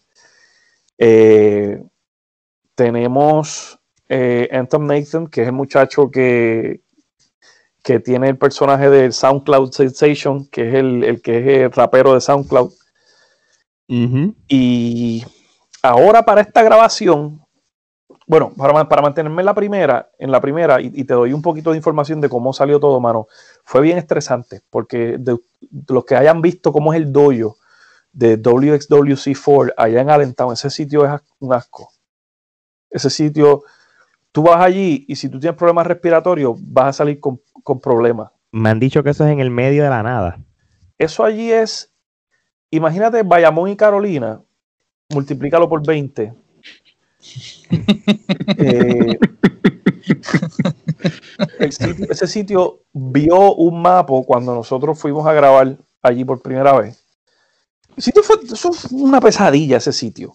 Una pesadilla.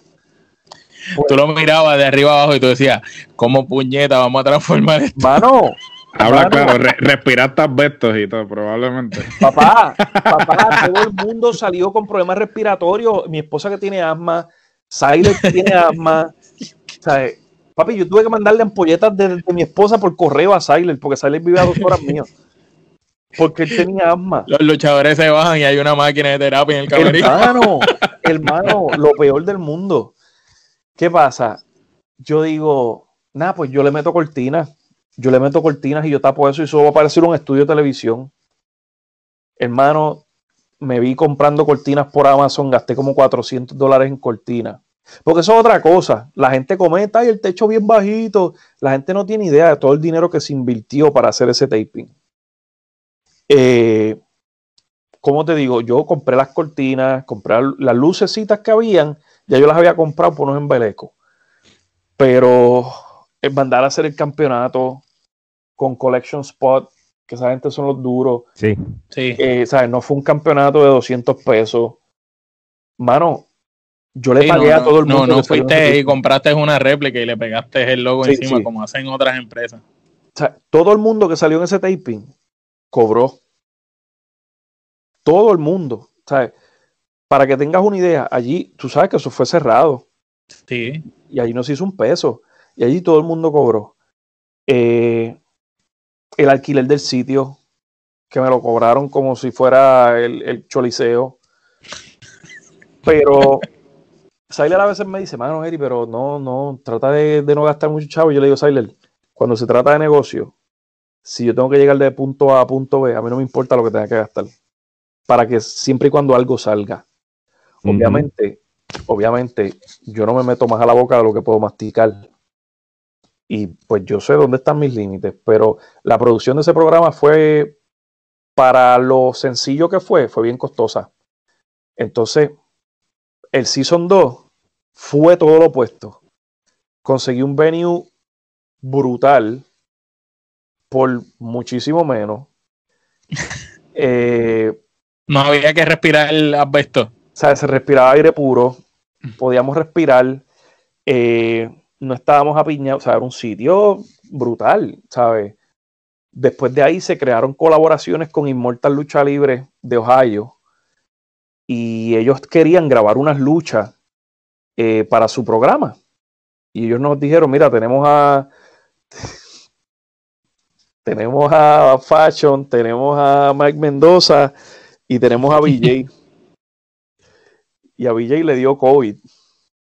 Ok. Y no pudo ir. Entonces le dio COVID en los ojos y no pudo ir. Entonces eh, tuvimos que poner a Mark Davison por como yo sabía que Fashion venía, yo le dije a Mike Davison, Mark, háblate con Fashion a ver en qué avión es que él viene, en qué vuelo. Y lo monté. Entonces hice el intercambio con, con el promotor de Ohio y pues utilizamos a estos muchachos que él estaba trayendo para su show y los implementamos con el show mío también Y de nuevo, trabajamos en equipo. Y funcionó. Funcionó brutal porque entonces yo estoy... Es que se conocen todos esos luchadores. Que vaya que ese, ese, ese fue el evento que transmitieron el día de Navidad en el YouTube de Immortal Lucha Libre, en cual Fashion y, y Mendoza pues defendieron sus títulos de esa empresa que llevan muchos 800 tiempo ya con ese campeonato, que se lo quitaron a Thunder y Lightning. Pues mira, pues ahí Rayo, que siempre es el que consigue los luchadores, Rayo se pasa siempre trayendo luchadores y me conseguí un chamaco que se llama Action Andretti. Okay. fue el chamaco, fue el chamaco que luchó por Sam Adams en ese show, porque Sam estaba bien malo y no pudiera luchar ese día. Y Andretti va a ser el próximo Leo Rush. Ok. Andretti hace unas maniobras. Ustedes no pudieron, no van a poder verlo el 100% de lo que él hace. Pero ese chamaco es el futuro de, de la lucha libre. Y yo estoy súper excited de saber que en un par de años yo voy a mirar para atrás y voy a decir, yo me acuerdo cuando yo busqué Luchó allí. en Sí. PR2 Oye, y de eh, hecho, eh, de hecho, con Dante también, porque mira, otra cosa que, que volvemos a lo mismo y, y vuelvo al mismo tema. Yo le tengo mucho cariño a Cuervo. Para mí, cualquier triunfo que un luchador puertorriqueño tenga fuera de Puerto Rico es un triunfo para todo el mundo. Y viniendo de lo que le pasó a él en México, Más todavía. más todavía. Y de hecho, eh, he conocido ¿sabes? personas muy allegadas a él que son muy amigos míos y les tengo mucho cariño y pues esto no lo digo por, por ninguna mala leche y el que lo piensa así se puede ir al carajo. Eh, ¿Tuviste que él salió en AEW? sí, lo sí, él lo salió los otros todo. días, sí, en Dark, ya. Sí, eh, entonces después que sale en AEW, todo el mundo lo llama para entrevista cuando antes no lo llamaban. Eso No, no, más- pero ¿sabes qué me, qué me molesta a mí? El día antes Dante estaba en Ring of Honor, en el Sí, programa y de ellos. nadie lo y nadie lo dijo. ¿Me entiendes? Entonces, Bueno, noso- nosotros, yo, yo me atrevo a decir que yo fui, nosotros, Trifulca Ujú. Wrestling Media, fuimos de los De pocos que le dimos pocos que pauta lo a eso, brother. ustedes y Anthony Piñero. ¿Entiendes? Entonces, volvemos a lo mismo. Yo no sé si es que tienen algo contra PR2A. No, no sé, de verdad. Porque, mano, Dante Caballero está en Ring of Honor y ahora mismo Dante ha luchado. Yo te podría dar por lo menos 10 nombres de ex WWE que Dante ha luchado con ellos. Que si los traen a Puerto Rico van a ser como que fue la llegada de Cristo y van a ir a pisar el aeropuerto porque no los han visto nunca en Puerto Rico. Pero, por ejemplo, en. Dios mío, señor, me va a caer chinche. Es que estamos tan mal acostumbrados en Puerto Rico a que sale un luchador haciendo un cameo en la cámara de WWE y le hace un reportaje. En, to- en todo, en todo. ¿Sabes? ¿sabes? Se tiran una foto en el trot de WWE y le hacen un reportaje como si se acabó el mundo. En todos los deportes. ¿sabes? Puede estar sentado en la banca y ni siquiera lo pusieron. No, estuvo, jugó, jugó en, en el juego de, de anoche. O sea, no, puñeta, estuvo sentado en el banco, ni tú te carajo. Pero le hacen un reportaje a, a página completa. Entonces, ¿sabes? ¿qué te puedo decir? ¿sabes? ¿Por qué no dicen, por qué no dicen que la mitad de los luchadores puertorriqueños están saliendo en WWE porque viven en Orlando y estaban grabando en Orlando? ¿Sabes? Mira, guarden esa energía para cuando luchen en un Monday Night Raw. ¿Sabes? Claro, y en otro, o, o Dark, o cualquier otro Porque programa. tú sabes que lo que hacen es, o sea, si tú luchaste en Dark, perfecto, eso está brutal. Pero hermano, si tú lo que saliste fue un sketch, eh, caminando por la cámara, vamos a cogerlo con calma. O sea, no, pues ¿cómo vamos a hacer un fostro, un reportaje, ¿sabes? Vamos a coger las cosas, vamos a ser serios en esto. Eh, esa parte a mí me, no me gusta, porque entonces, tú sabes qué pasa, por mi opinión, la gente le coge mala voluntad al luchador y dice, ah, está engloriado, mira, salió allí y ahora lo tienen en, en- en- entrevistándolo. O sea, y eso no sé, mano, le tienen que Por eso, por eso yo creo en, en- en el, el concepto de nosotros. Normalmente cuando nosotros entrevistamos a una persona por primera vez, tratamos de documentar brevemente, ¿verdad? Eh, su trayectoria y hacer como una biografía digital prácticamente de la persona. Ya luego, si esa persona en el futuro tiene algún tipo de progreso o alguna situación, pues de seguimiento, ¿verdad? Le hacemos una segunda entrevista en la que nos enfocamos en, en algún logro que haya tenido y así sucesivamente.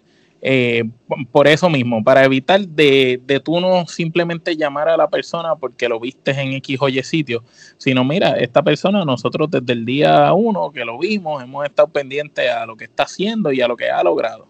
Pero sin embargo, esa es la percepción que crean. De lo que, lo que tú estabas mencionando, eso de que la gente empieza a hablar y dice, ah, ya se endiosó porque salió en AEW y salió acá. Esa es la percepción que, que dejan ver, porque lamentablemente, pues, eh, cuando salen en estos programas, pues todo el mundo los bombardea. ¿sabes? Porque claro, todos quieren, quieren, quieren este el, Su el reacción. peda- eh, su reacción, el pedazo de- del bizcocho, ¿no?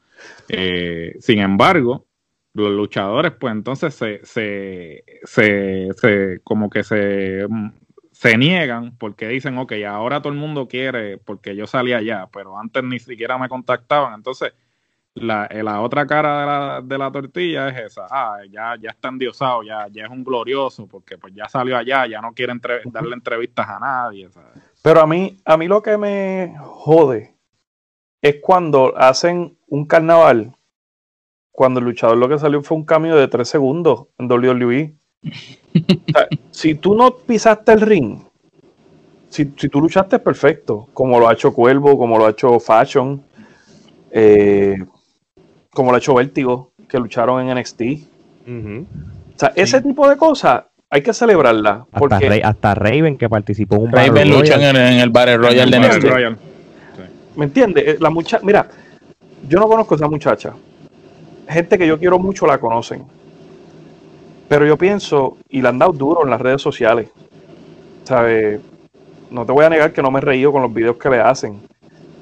Pero a veces pienso que no es justo, porque esa muchacha, esa muchacha va a ser buena en el negocio.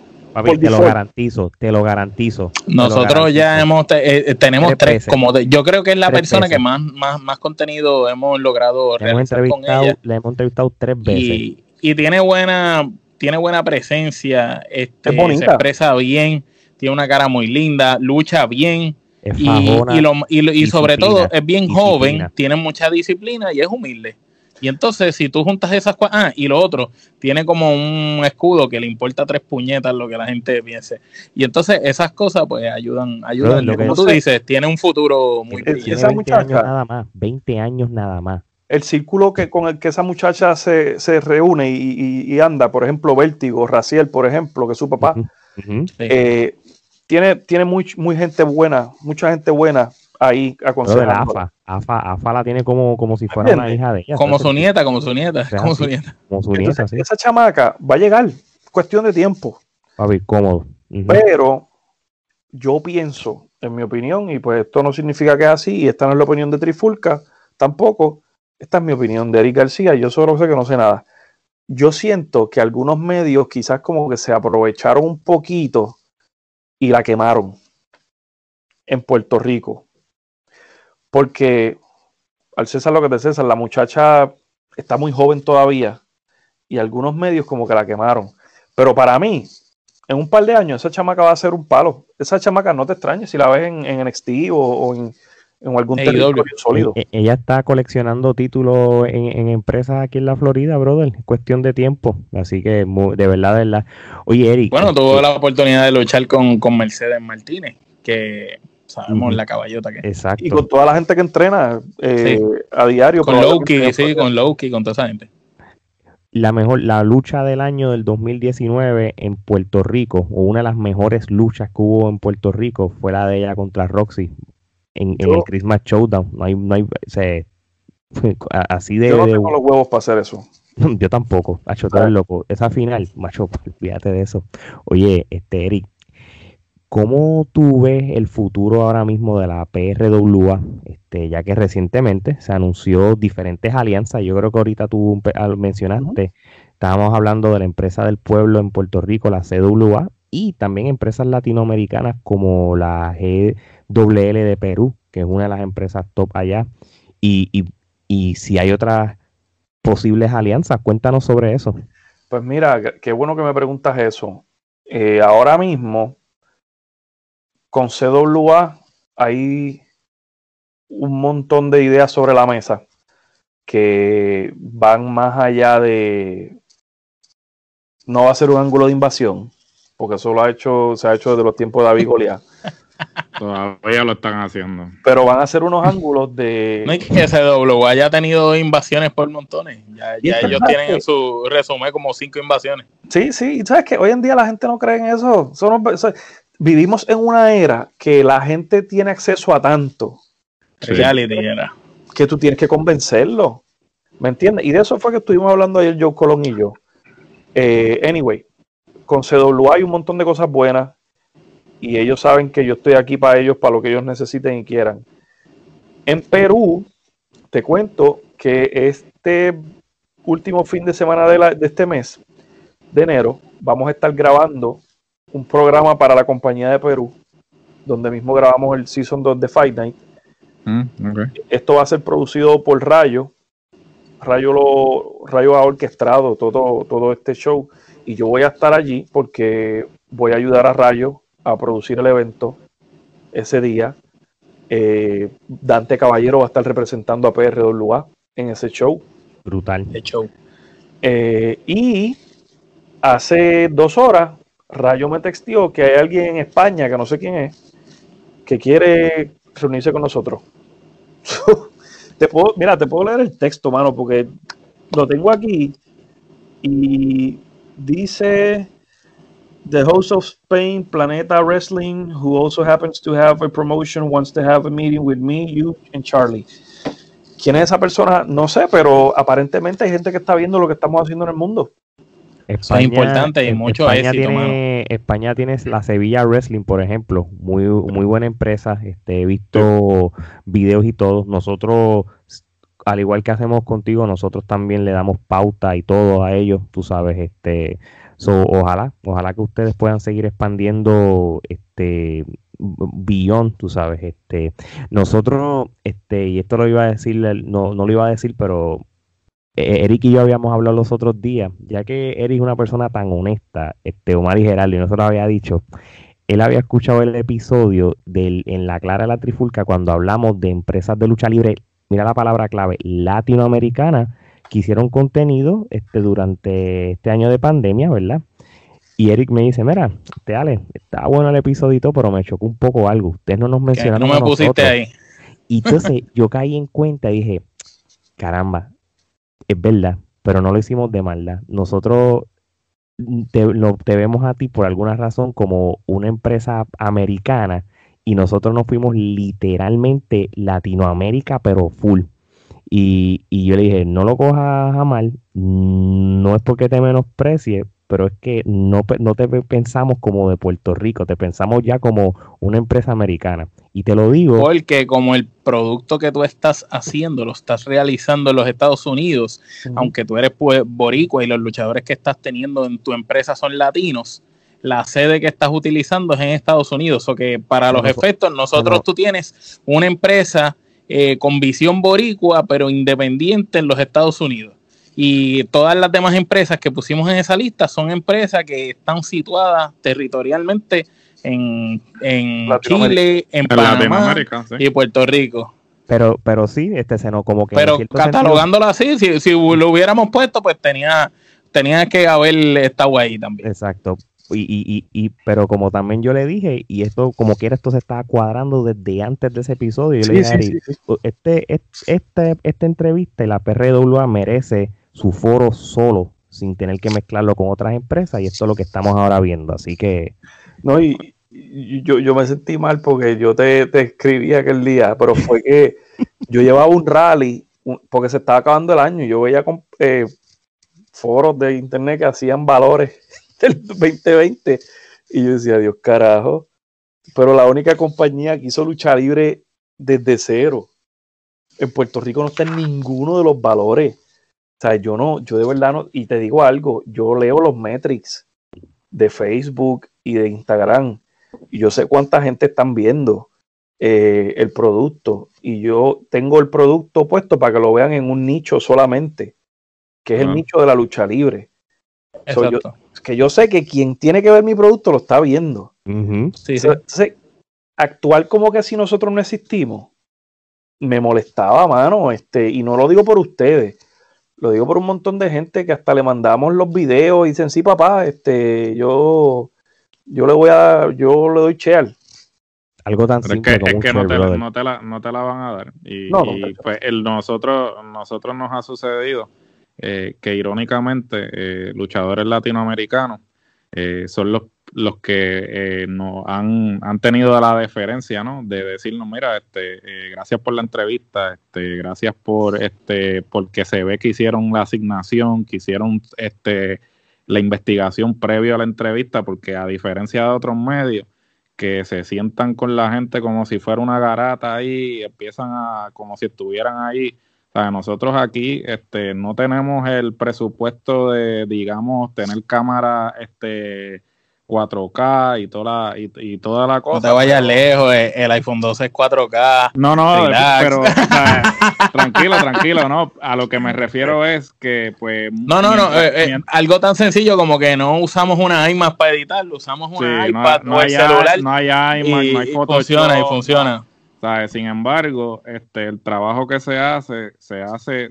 Con, con respeto a lo que se está haciendo y con respeto a la industria en la que, la que estamos cubriendo, ¿no? Y, y ahora pues tomo esta parte para, este, como te dije. Eh, anteriormente, producir contenido en, en estos momentos, hay que decirle usted y tenga a, a los que hayan producido contenido en este momento y me quito el sombrero. Eh, definitivamente la visión que tienes es una visión que debió haber estado en la lucha libre hace muchos años atrás. Lamentablemente, eh, en Puerto Rico particularmente, nunca se ha entendido el concepto de la colaboración. El bizcocho es grande y hay un pedazo de ese bizcocho para todo el mundo. Lamentablemente, la mentalidad en Puerto Rico todavía está cerrada a que eh, no, sea, yo quiero el, yo quiero el bizcocho, no quiero repartir el bizcocho, o sea, en diferentes pedazos. Y lamentablemente por eso es que estamos donde estamos. Sin embargo, ¿sabes? tú tienes una visión, ya tú estás colaborando con, con otras empresas, inclusive con otras empresas latinoamericanas, cuando, ¿sabes? Si, nos, si lo ponemos en perspectiva, nosotros como hispanoparlantes, como latinos, tenemos que orientar nuestro producto a ese mercado. Sin embargo, lamentablemente por nuestra relación est- estrecha con los Estados Unidos, siempre estamos apelando al mercado gringo, ¿sabe? cuando realmente nosotros somos latinoamericanos. Entonces, eh, en Puerto Rico todavía no ha llegado ese concepto de que hay más lucha allá afuera. Hay otras empresas, hay proyectos, hay cosas que se están haciendo y que ahora con la tecnología uno tiene acceso a ese contenido. Entonces, entonces prefieren eh, mantenerse en, el- en lo mismo siempre. O sea, en vez de, de explorar otras alternativas, otros, conceptos. O sea, y tú estás haciendo eso con, e- con esas alianzas que estás haciendo. Y, y estoy más que seguro que este año la vas a romper, como diría Benito. Este, y de, de eso no me cabe duda y, y hago eco de las expresiones. No te incluimos en el episodio porque eh, ¿sabes? hablamos de, de empresas que están en exten- extensión territorial latinoamericana, pero de que te la damos por, lo, por el contenido que hiciste, te la damos. Y tú sabes que nosotros aquí somos sinceros, nosotros la cantamos como es.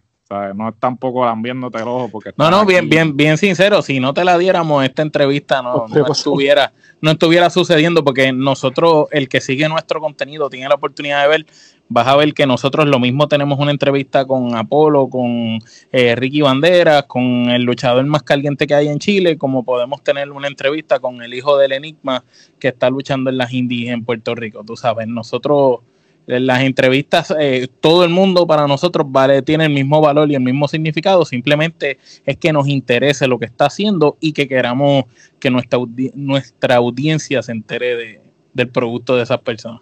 Estoy loco por hacer algo con el hijo del enigma y se lo dije a... Tiene futuro. Lo hablé con, con Mike Mendoza cuando lo vi el otro día, se lo dije, loco, yo estoy loco por hacer algo con ese chamaco. Cuando pase algo en Puerto Rico, él va a estar allí. Él y Kendrick Alma van a estar allí. Bueno, muy con nosotros.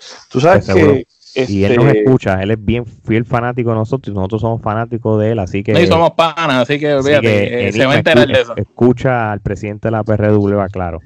Tú sabes que estaba hablando con Joe Colón de, de CWA. De una, yo le dije, hay una lucha, no la voy a tirar al medio, que yo quiero producir. Sí, pues te la van a madrugar. Viendo cómo va la cosa. Yo- y yo se lo dije a él, le dije, mira, esta lucha yo la quiero producir. Y cuando yo se lo dije, él se quedó como que coño. Y créanme, ¿sabes?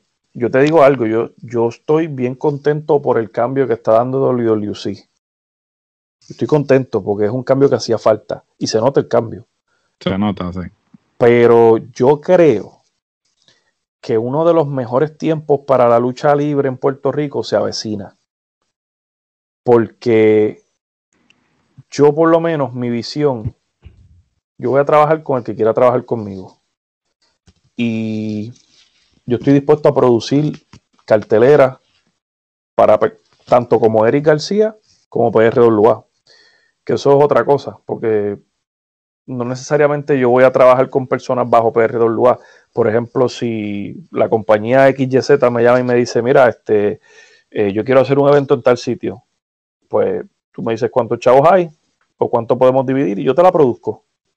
Y ya sea que te traigo a alguien de Estados Unidos o de Puerto Rico, whatever. Yo le dije a él que yo quería producir una lucha en específico con una persona de Puerto Rico y una persona de Estados Unidos y quiero llevarlo todo partiendo de ese ángulo de CWA y PRWA.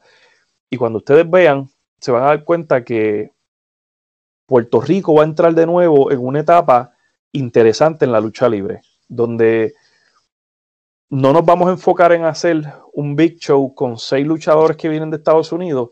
Vamos quizás a traer el mismo luchador grande un par de veces para bildear a X luchador en Puerto Rico como lo ha sido Lua cuando empezó. Exactamente. Y, y eso, y eso me encantaría que sucediera, porque de eso se trata. El building, la historia, no, no un one and done. Eso no. sea, Sí, por porque de qué te vale ver a Jay Lethal eh, luchando en No. CWA One Night Only, tú sabes. Tú por lo menos quieres verlo un mes y ver a quién desarrolla a Jay Lethal, porque no es lo mismo que él venga aquí y gane, porque a, a mí esa siempre fue la queja. La gente podrá decir lo que sea de, de la Capitol, pero cuando la Capitol traía a la gente de allá afuera, venían a perder con Carlos Colón y venían a poner a Carlos Colón arriba y hacerlo más fuerte. Y, de, y lo mismo pasó con Rey González y lo mismo pasó con Carly. Eh, si esa gente de afuera no hubieran venido a ponerlo fuerte, pues ellos no hubieran sido las personas tan presentes que, que- que han sido ¿verdad? en el negocio. ¿Tú te acuerdas las riñas que tenía Bison con Shane? Claro que sí. Claro. O sea, que es algo que yo le Y decía. ¿no? Bison con Apolo, Bison con Apolo, tú sabes, esas luchas, el mismo vampiro con Ricky, Eso tú sabes. Eso fue un programa. Eso fue lo que hizo, eso fue lo que hizo que Ricky llegara a ese otro nivel, porque Ricky ya venía subiendo. Y no es hasta que lucha con Rey como el Phoenix y Vampiro con Yo toda creo esa que más que cuestión y cambia el Vampiro fue la personaje. catapulta. Fue la catapulta. Y Vampiro. Vampiro fue el que hizo que, que Ricky llegara después a México también. Sí, sí. Y yo creo que Capitol está haciendo algo parecido. ¿Te acuerdas cuando trajeron al Tejano contra, contra Orlando? Hace, Sí. Para mí eso fue algo interesante, porque es un nombre que no es un nombre super wow, pero para el fanático que sabe un poquito de lucha, dice, coño, voy a ir a ver al Tejano a luchar con Es Orlando. otro conocido, trabaja bien". exacto. Sí, Y, sí. y es una lucha buena. Y yo creo que mientras ellos sigan ese concepto, van para adelante. Eh, y nosotros pues seguiremos en nuestra esquina, que ojalá y llenen el Irán Bison 80 veces, a mí no me importa. Después que yo pueda cuadrar mi caja, Eso No, y esa, debe, y, y esa debe ser la mentalidad porque es una mentalidad de que, mira, ¿sabes? Eh, como estaba hablando, el- ¿sabes? El bizcocho, hay un pedazo para todo el mundo y hay algo para, ¿sabes? Por ejemplo, es como AEW, Tony Khan siempre lo ha dicho, mira, yo no vengo aquí a, com- a competir con WWE, ¿sabes? Yo vengo aquí a presentar una alternativa al producto de WWE. Y entonces, ¿sabes? Cuando, cuando tú entras al, al negocio con una mentalidad de, de, de guapetón de barrio, de, de tumbar cabeza, ahí es donde fracasan, porque tratan de ser algo que no son. ¿Sabes? Lo mismo le pasó a, a TNA, lo que es actualmente Impact Wrestling. ¿Sabes? Ellos trataron de competir y de ser lo mismo, cuando ellos realmente tenían algo que era diferente a. WWE. O sea, era una esencia, tenían un, un roster de claro. O sea, un roster de luchadores que actualmente casi todos están en WWE o en AEW actualmente. Algo tan sencillo como New Japan. O sea, ellos, ellos tenían en ese momento el mejor roster en, en la historia, de- en ese momento de, de lucha libre y no supieron capitalizar por querer seguir trayendo gente de WWE para competir. Que le simplemente todo a quedar- Eric Bischoff. así, así mismo. Sí, es. Eric Bischoff y Hogan fueron los que lo odiaron. Sí, así mismo. Oye, Eric, vamos a una, una última ronda de preguntas. Este, oye, esto ha estado brutal, mano. Esto ha Está estado bueno, caliente bueno. y brutal. Oye, pero vamos a hacerte unas preguntitas tú como fanático de la lucha libre. Ya, ya, ya puedes, ya, ya estás descargado, ya te deshogaste, ya nos deshogamos, pues aquí nos deshogamos todos. Pero lo es que vengo yo. Omar, Cinco luchadores favoritos para ti de Puerto Rico de todos los tiempos. Diablo, de todos los tiempos. Que sean boricuas. Yo creo. Diablo. Boricua. Pero son los tuyos, son los tuyos. Los No, no tienen que ser. Sí, no tienen que ser de nadie. Sí, sí, tú, los- Yo para los gustos, los colores. El primero, Sabio Vega. Este. Segundo, puedo poner al Invader número uno. ok. Este. Tercero, ¿puedo poner a Chain?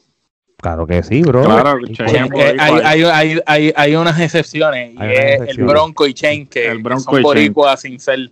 Sin ser Sí, sí, Tony Croato es boricua, acuérdate. Exacto. Exacto. Este, Chain, definitivamente. Eh, el Bronco. Y me queda uno. ¿Quién me queda? Este, ¿a quién puedo poner ahí? Puedo decir, puedo decir que Rey González. Muy bien. Ah, Me gusta tu lista. ahí. Me gusta tu lista Oh, y tu oh. lista no es tan irreal como quizás tú, tú pudieras pensar porque e- es el- estás en la línea de mucho que le hemos hecho la pregunta. Bueno, el, el 90% de las personas puertorriqueñas escogen al Bronco en, en ese listado y, y, y el 70% escogen al Invader, siempre, tú sabes. Así que, eso que es. te- y al Invader sabemos la razón por la que no es el 100%, porque si solamente se evaluara Eh, su capacidad de luchador son otros 20. Y que conste, y que conste que no te fuiste con el cliché, no mencionaste a Carlos Colón y no, no se ofendan, no se Y qué ofendan, bueno. no, le, no le estoy restando mérito a, a don Carlos, simplemente la mayoría de las personas tienden a mencionar a Carlos Colón, so, no, no te fuiste con el cliché con la Tú que- sabes que yo estaba sentado en una mesa, porque yo no conozco a nadie, pero yo estaba sentado en una mesa con los Demolition una vez.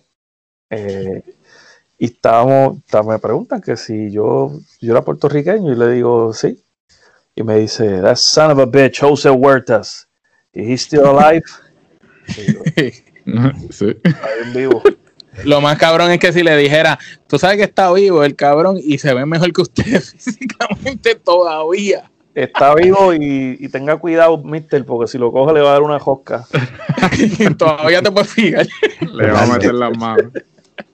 Bueno, siguiendo por esa línea, ahora danos los cinco luchadores favoritos tuyos de todos los tiempos de Estados Unidos y del mundo. que sabemos que uno es Bret Hart. El primero Sí. es Bret de Hitman Hart. Eso, eso no es negociable. El segundo en esa lista. podemos poner- mire, podemos, podemos poner Stone Cold. Claro que sí. Este.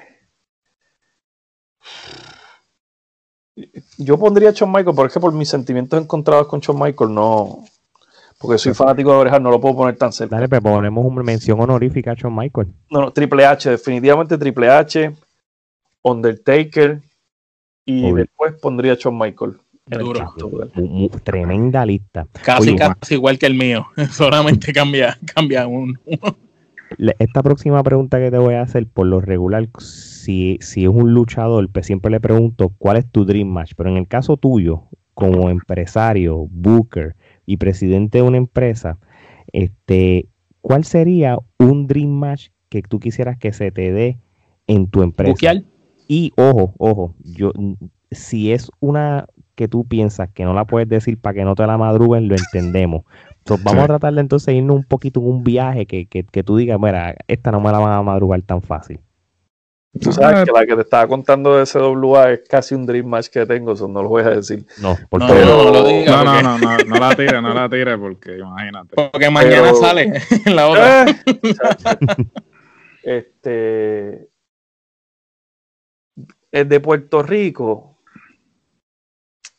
O de donde sea, brother. De donde sea, esto Sí, es hasta Acuérdate que tu empresa está situada en un lugar estratégico. Tú puedes traer luchadores de México, puedes traer luchadores de Estados Unidos, como también con la conexión con Rayo de Perú. Así que eh, f- piensa en esos sitios. ¿Qué luchadores así te gustaría?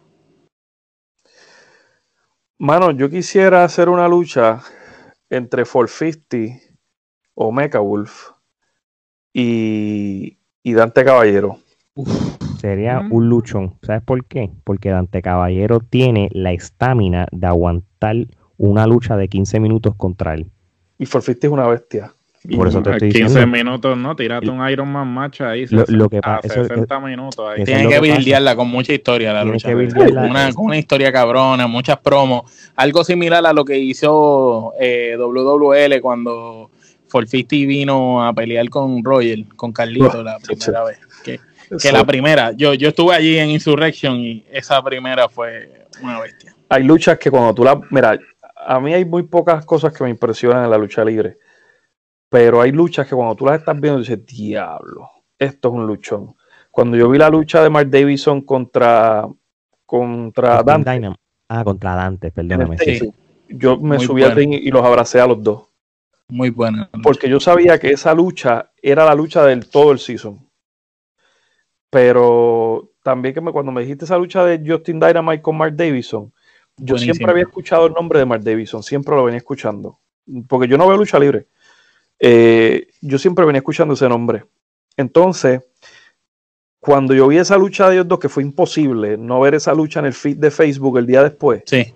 dije, papi, este chamaco tiene los huevos de King Kong para hacer estas cosas que están haciendo. Sí, no, la lucha estuvo brutal. Llevaron esa lucha, llevaron una lucha de escaleras en Puerto Rico a un nivel internacional, que era Sí. muy, muy, muy complicado porque eh, normalmente las luchas de escalera en Puerto Rico no, nunca son, nunca son tan buenas. Fueron Ujú. dos chamaquitos que estaban frescos y nuevos Con hambre. y se tiraron quizás una de las mejores luchas de ese tipo en la historia de la lucha en Puerto Rico. Sí, Sí, totalmente de acuerdo. no, seguro que sí. Gerardo. Básicamente, eh, vamos ahora a una de las secciones eh, eh, más importantes de nuestro programa, el toma y dame. Eh, en esta sección consiste de que te voy a decir un nombre y tú me vas a decir eh, la primera palabra o la primera frase que te venga a la mente. Si no tienes nada que decir, simplemente dices paso, no, no estás en obligación de contestar o decir algo al respecto. So, comenzamos. Dale. La, I, la IWA. Niñez, Metal. pana, Chiquistar. el dios, Mark Davison. el futuro, Rayo. amigo, Dante Caballero. amigo, Sam Adams. Un duro, Ricky Banderas. la bestia, Sabio Vega. el mejor, María Manic. mi pana, Black Rose. una de las mejores, Vértigo. Familia. Roxy. Panita. Siler Wolf. Nick Fury. La PRWA. La mejor motherfucking compañía del mundo. Y Para para culminar, Eric García. Pues.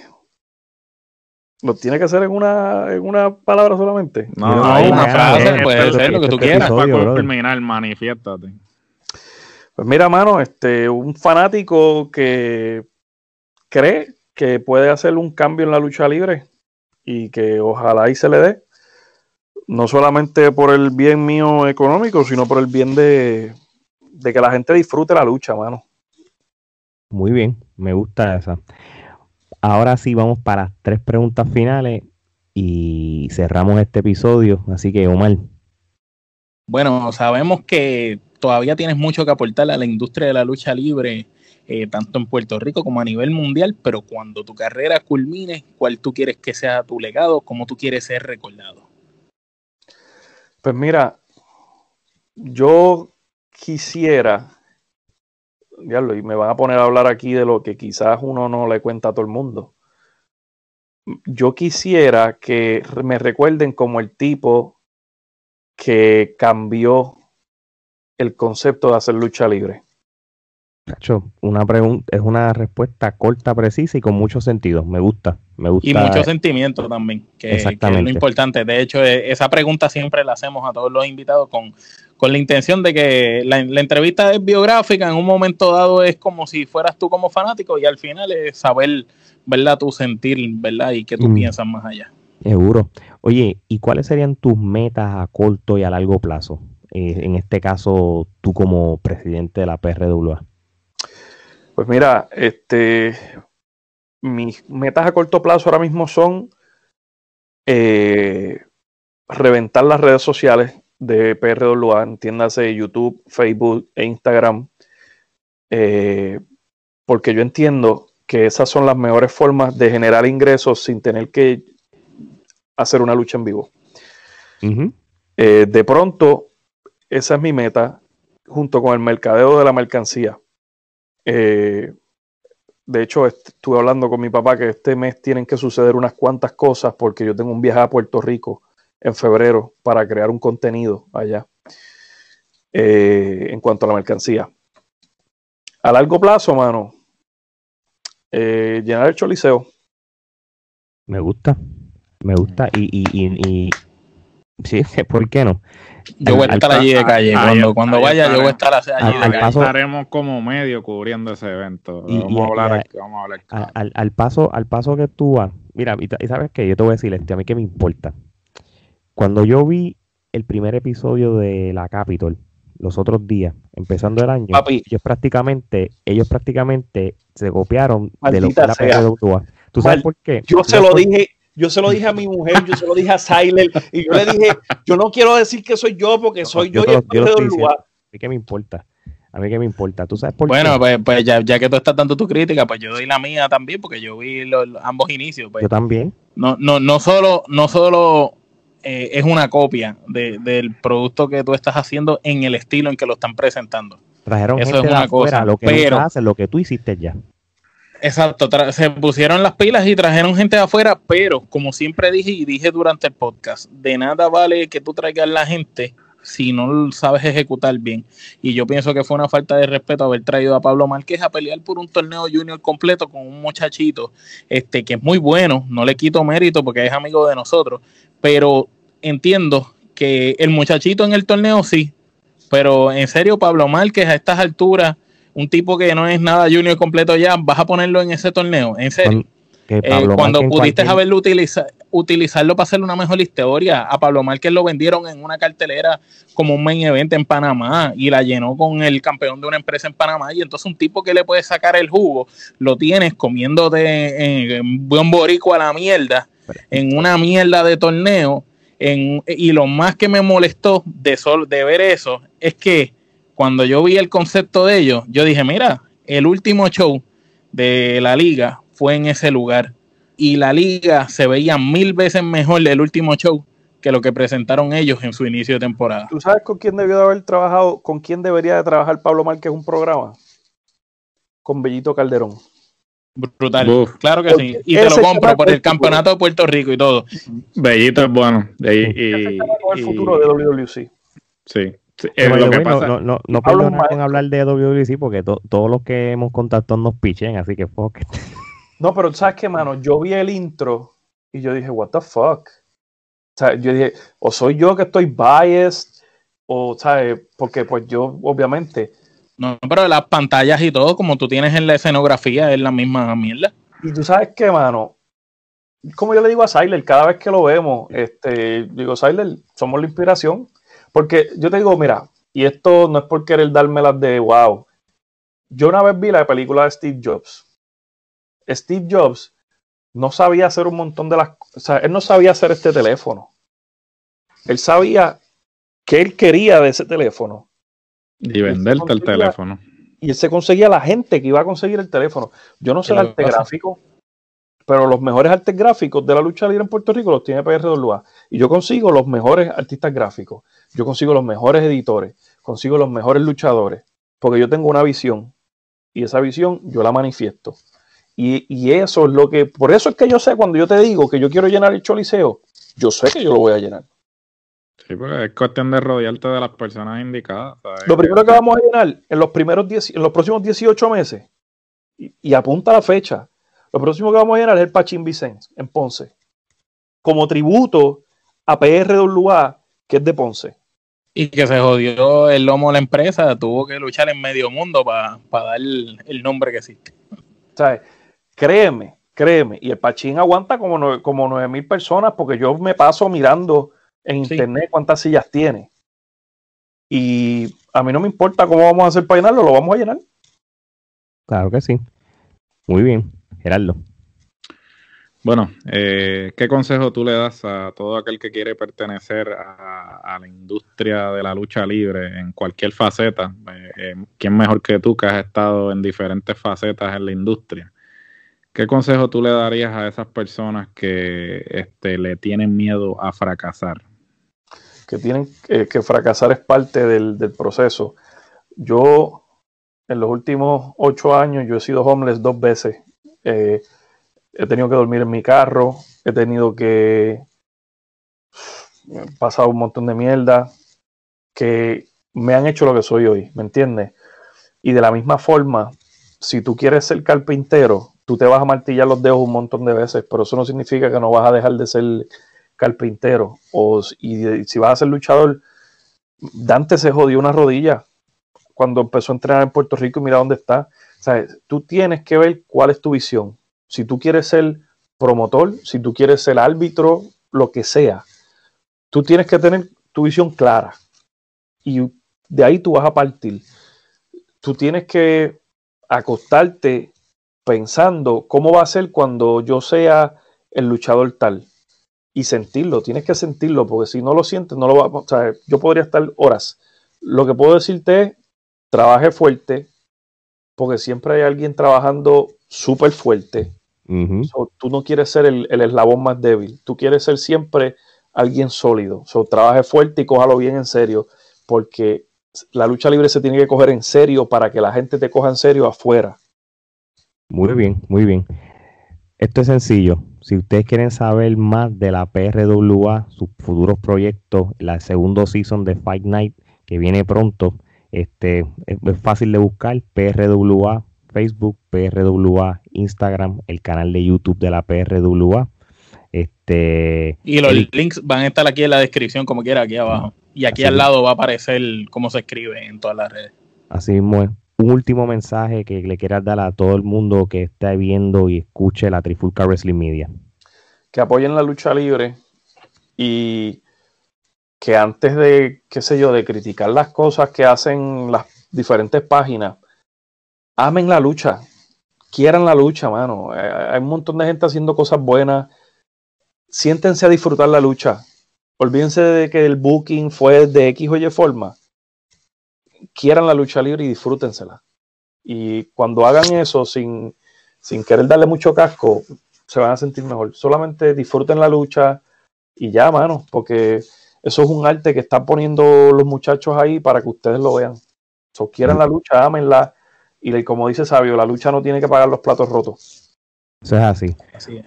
Eri, un honor tenerte. Gracias este por darnos la oportunidad de entrevistarte. Este, la pasamos súper brutal. Este, sé que hay más historias que podemos hablar en otra ocasión, así que las puertas están abiertas para que vengas a, a nuestro estudio remoto para hablar de lo que tú quieras y promocionar cualquier cosa de la PRWA que, que tú quieras dar. Si tú quieres cinco minutos para tú directamente hablar de algo, nos avisa y los micrófonos están abiertos para ti en confianza. Así que. Y también todos los talentos de, de tu empresa, de igual manera, quieran.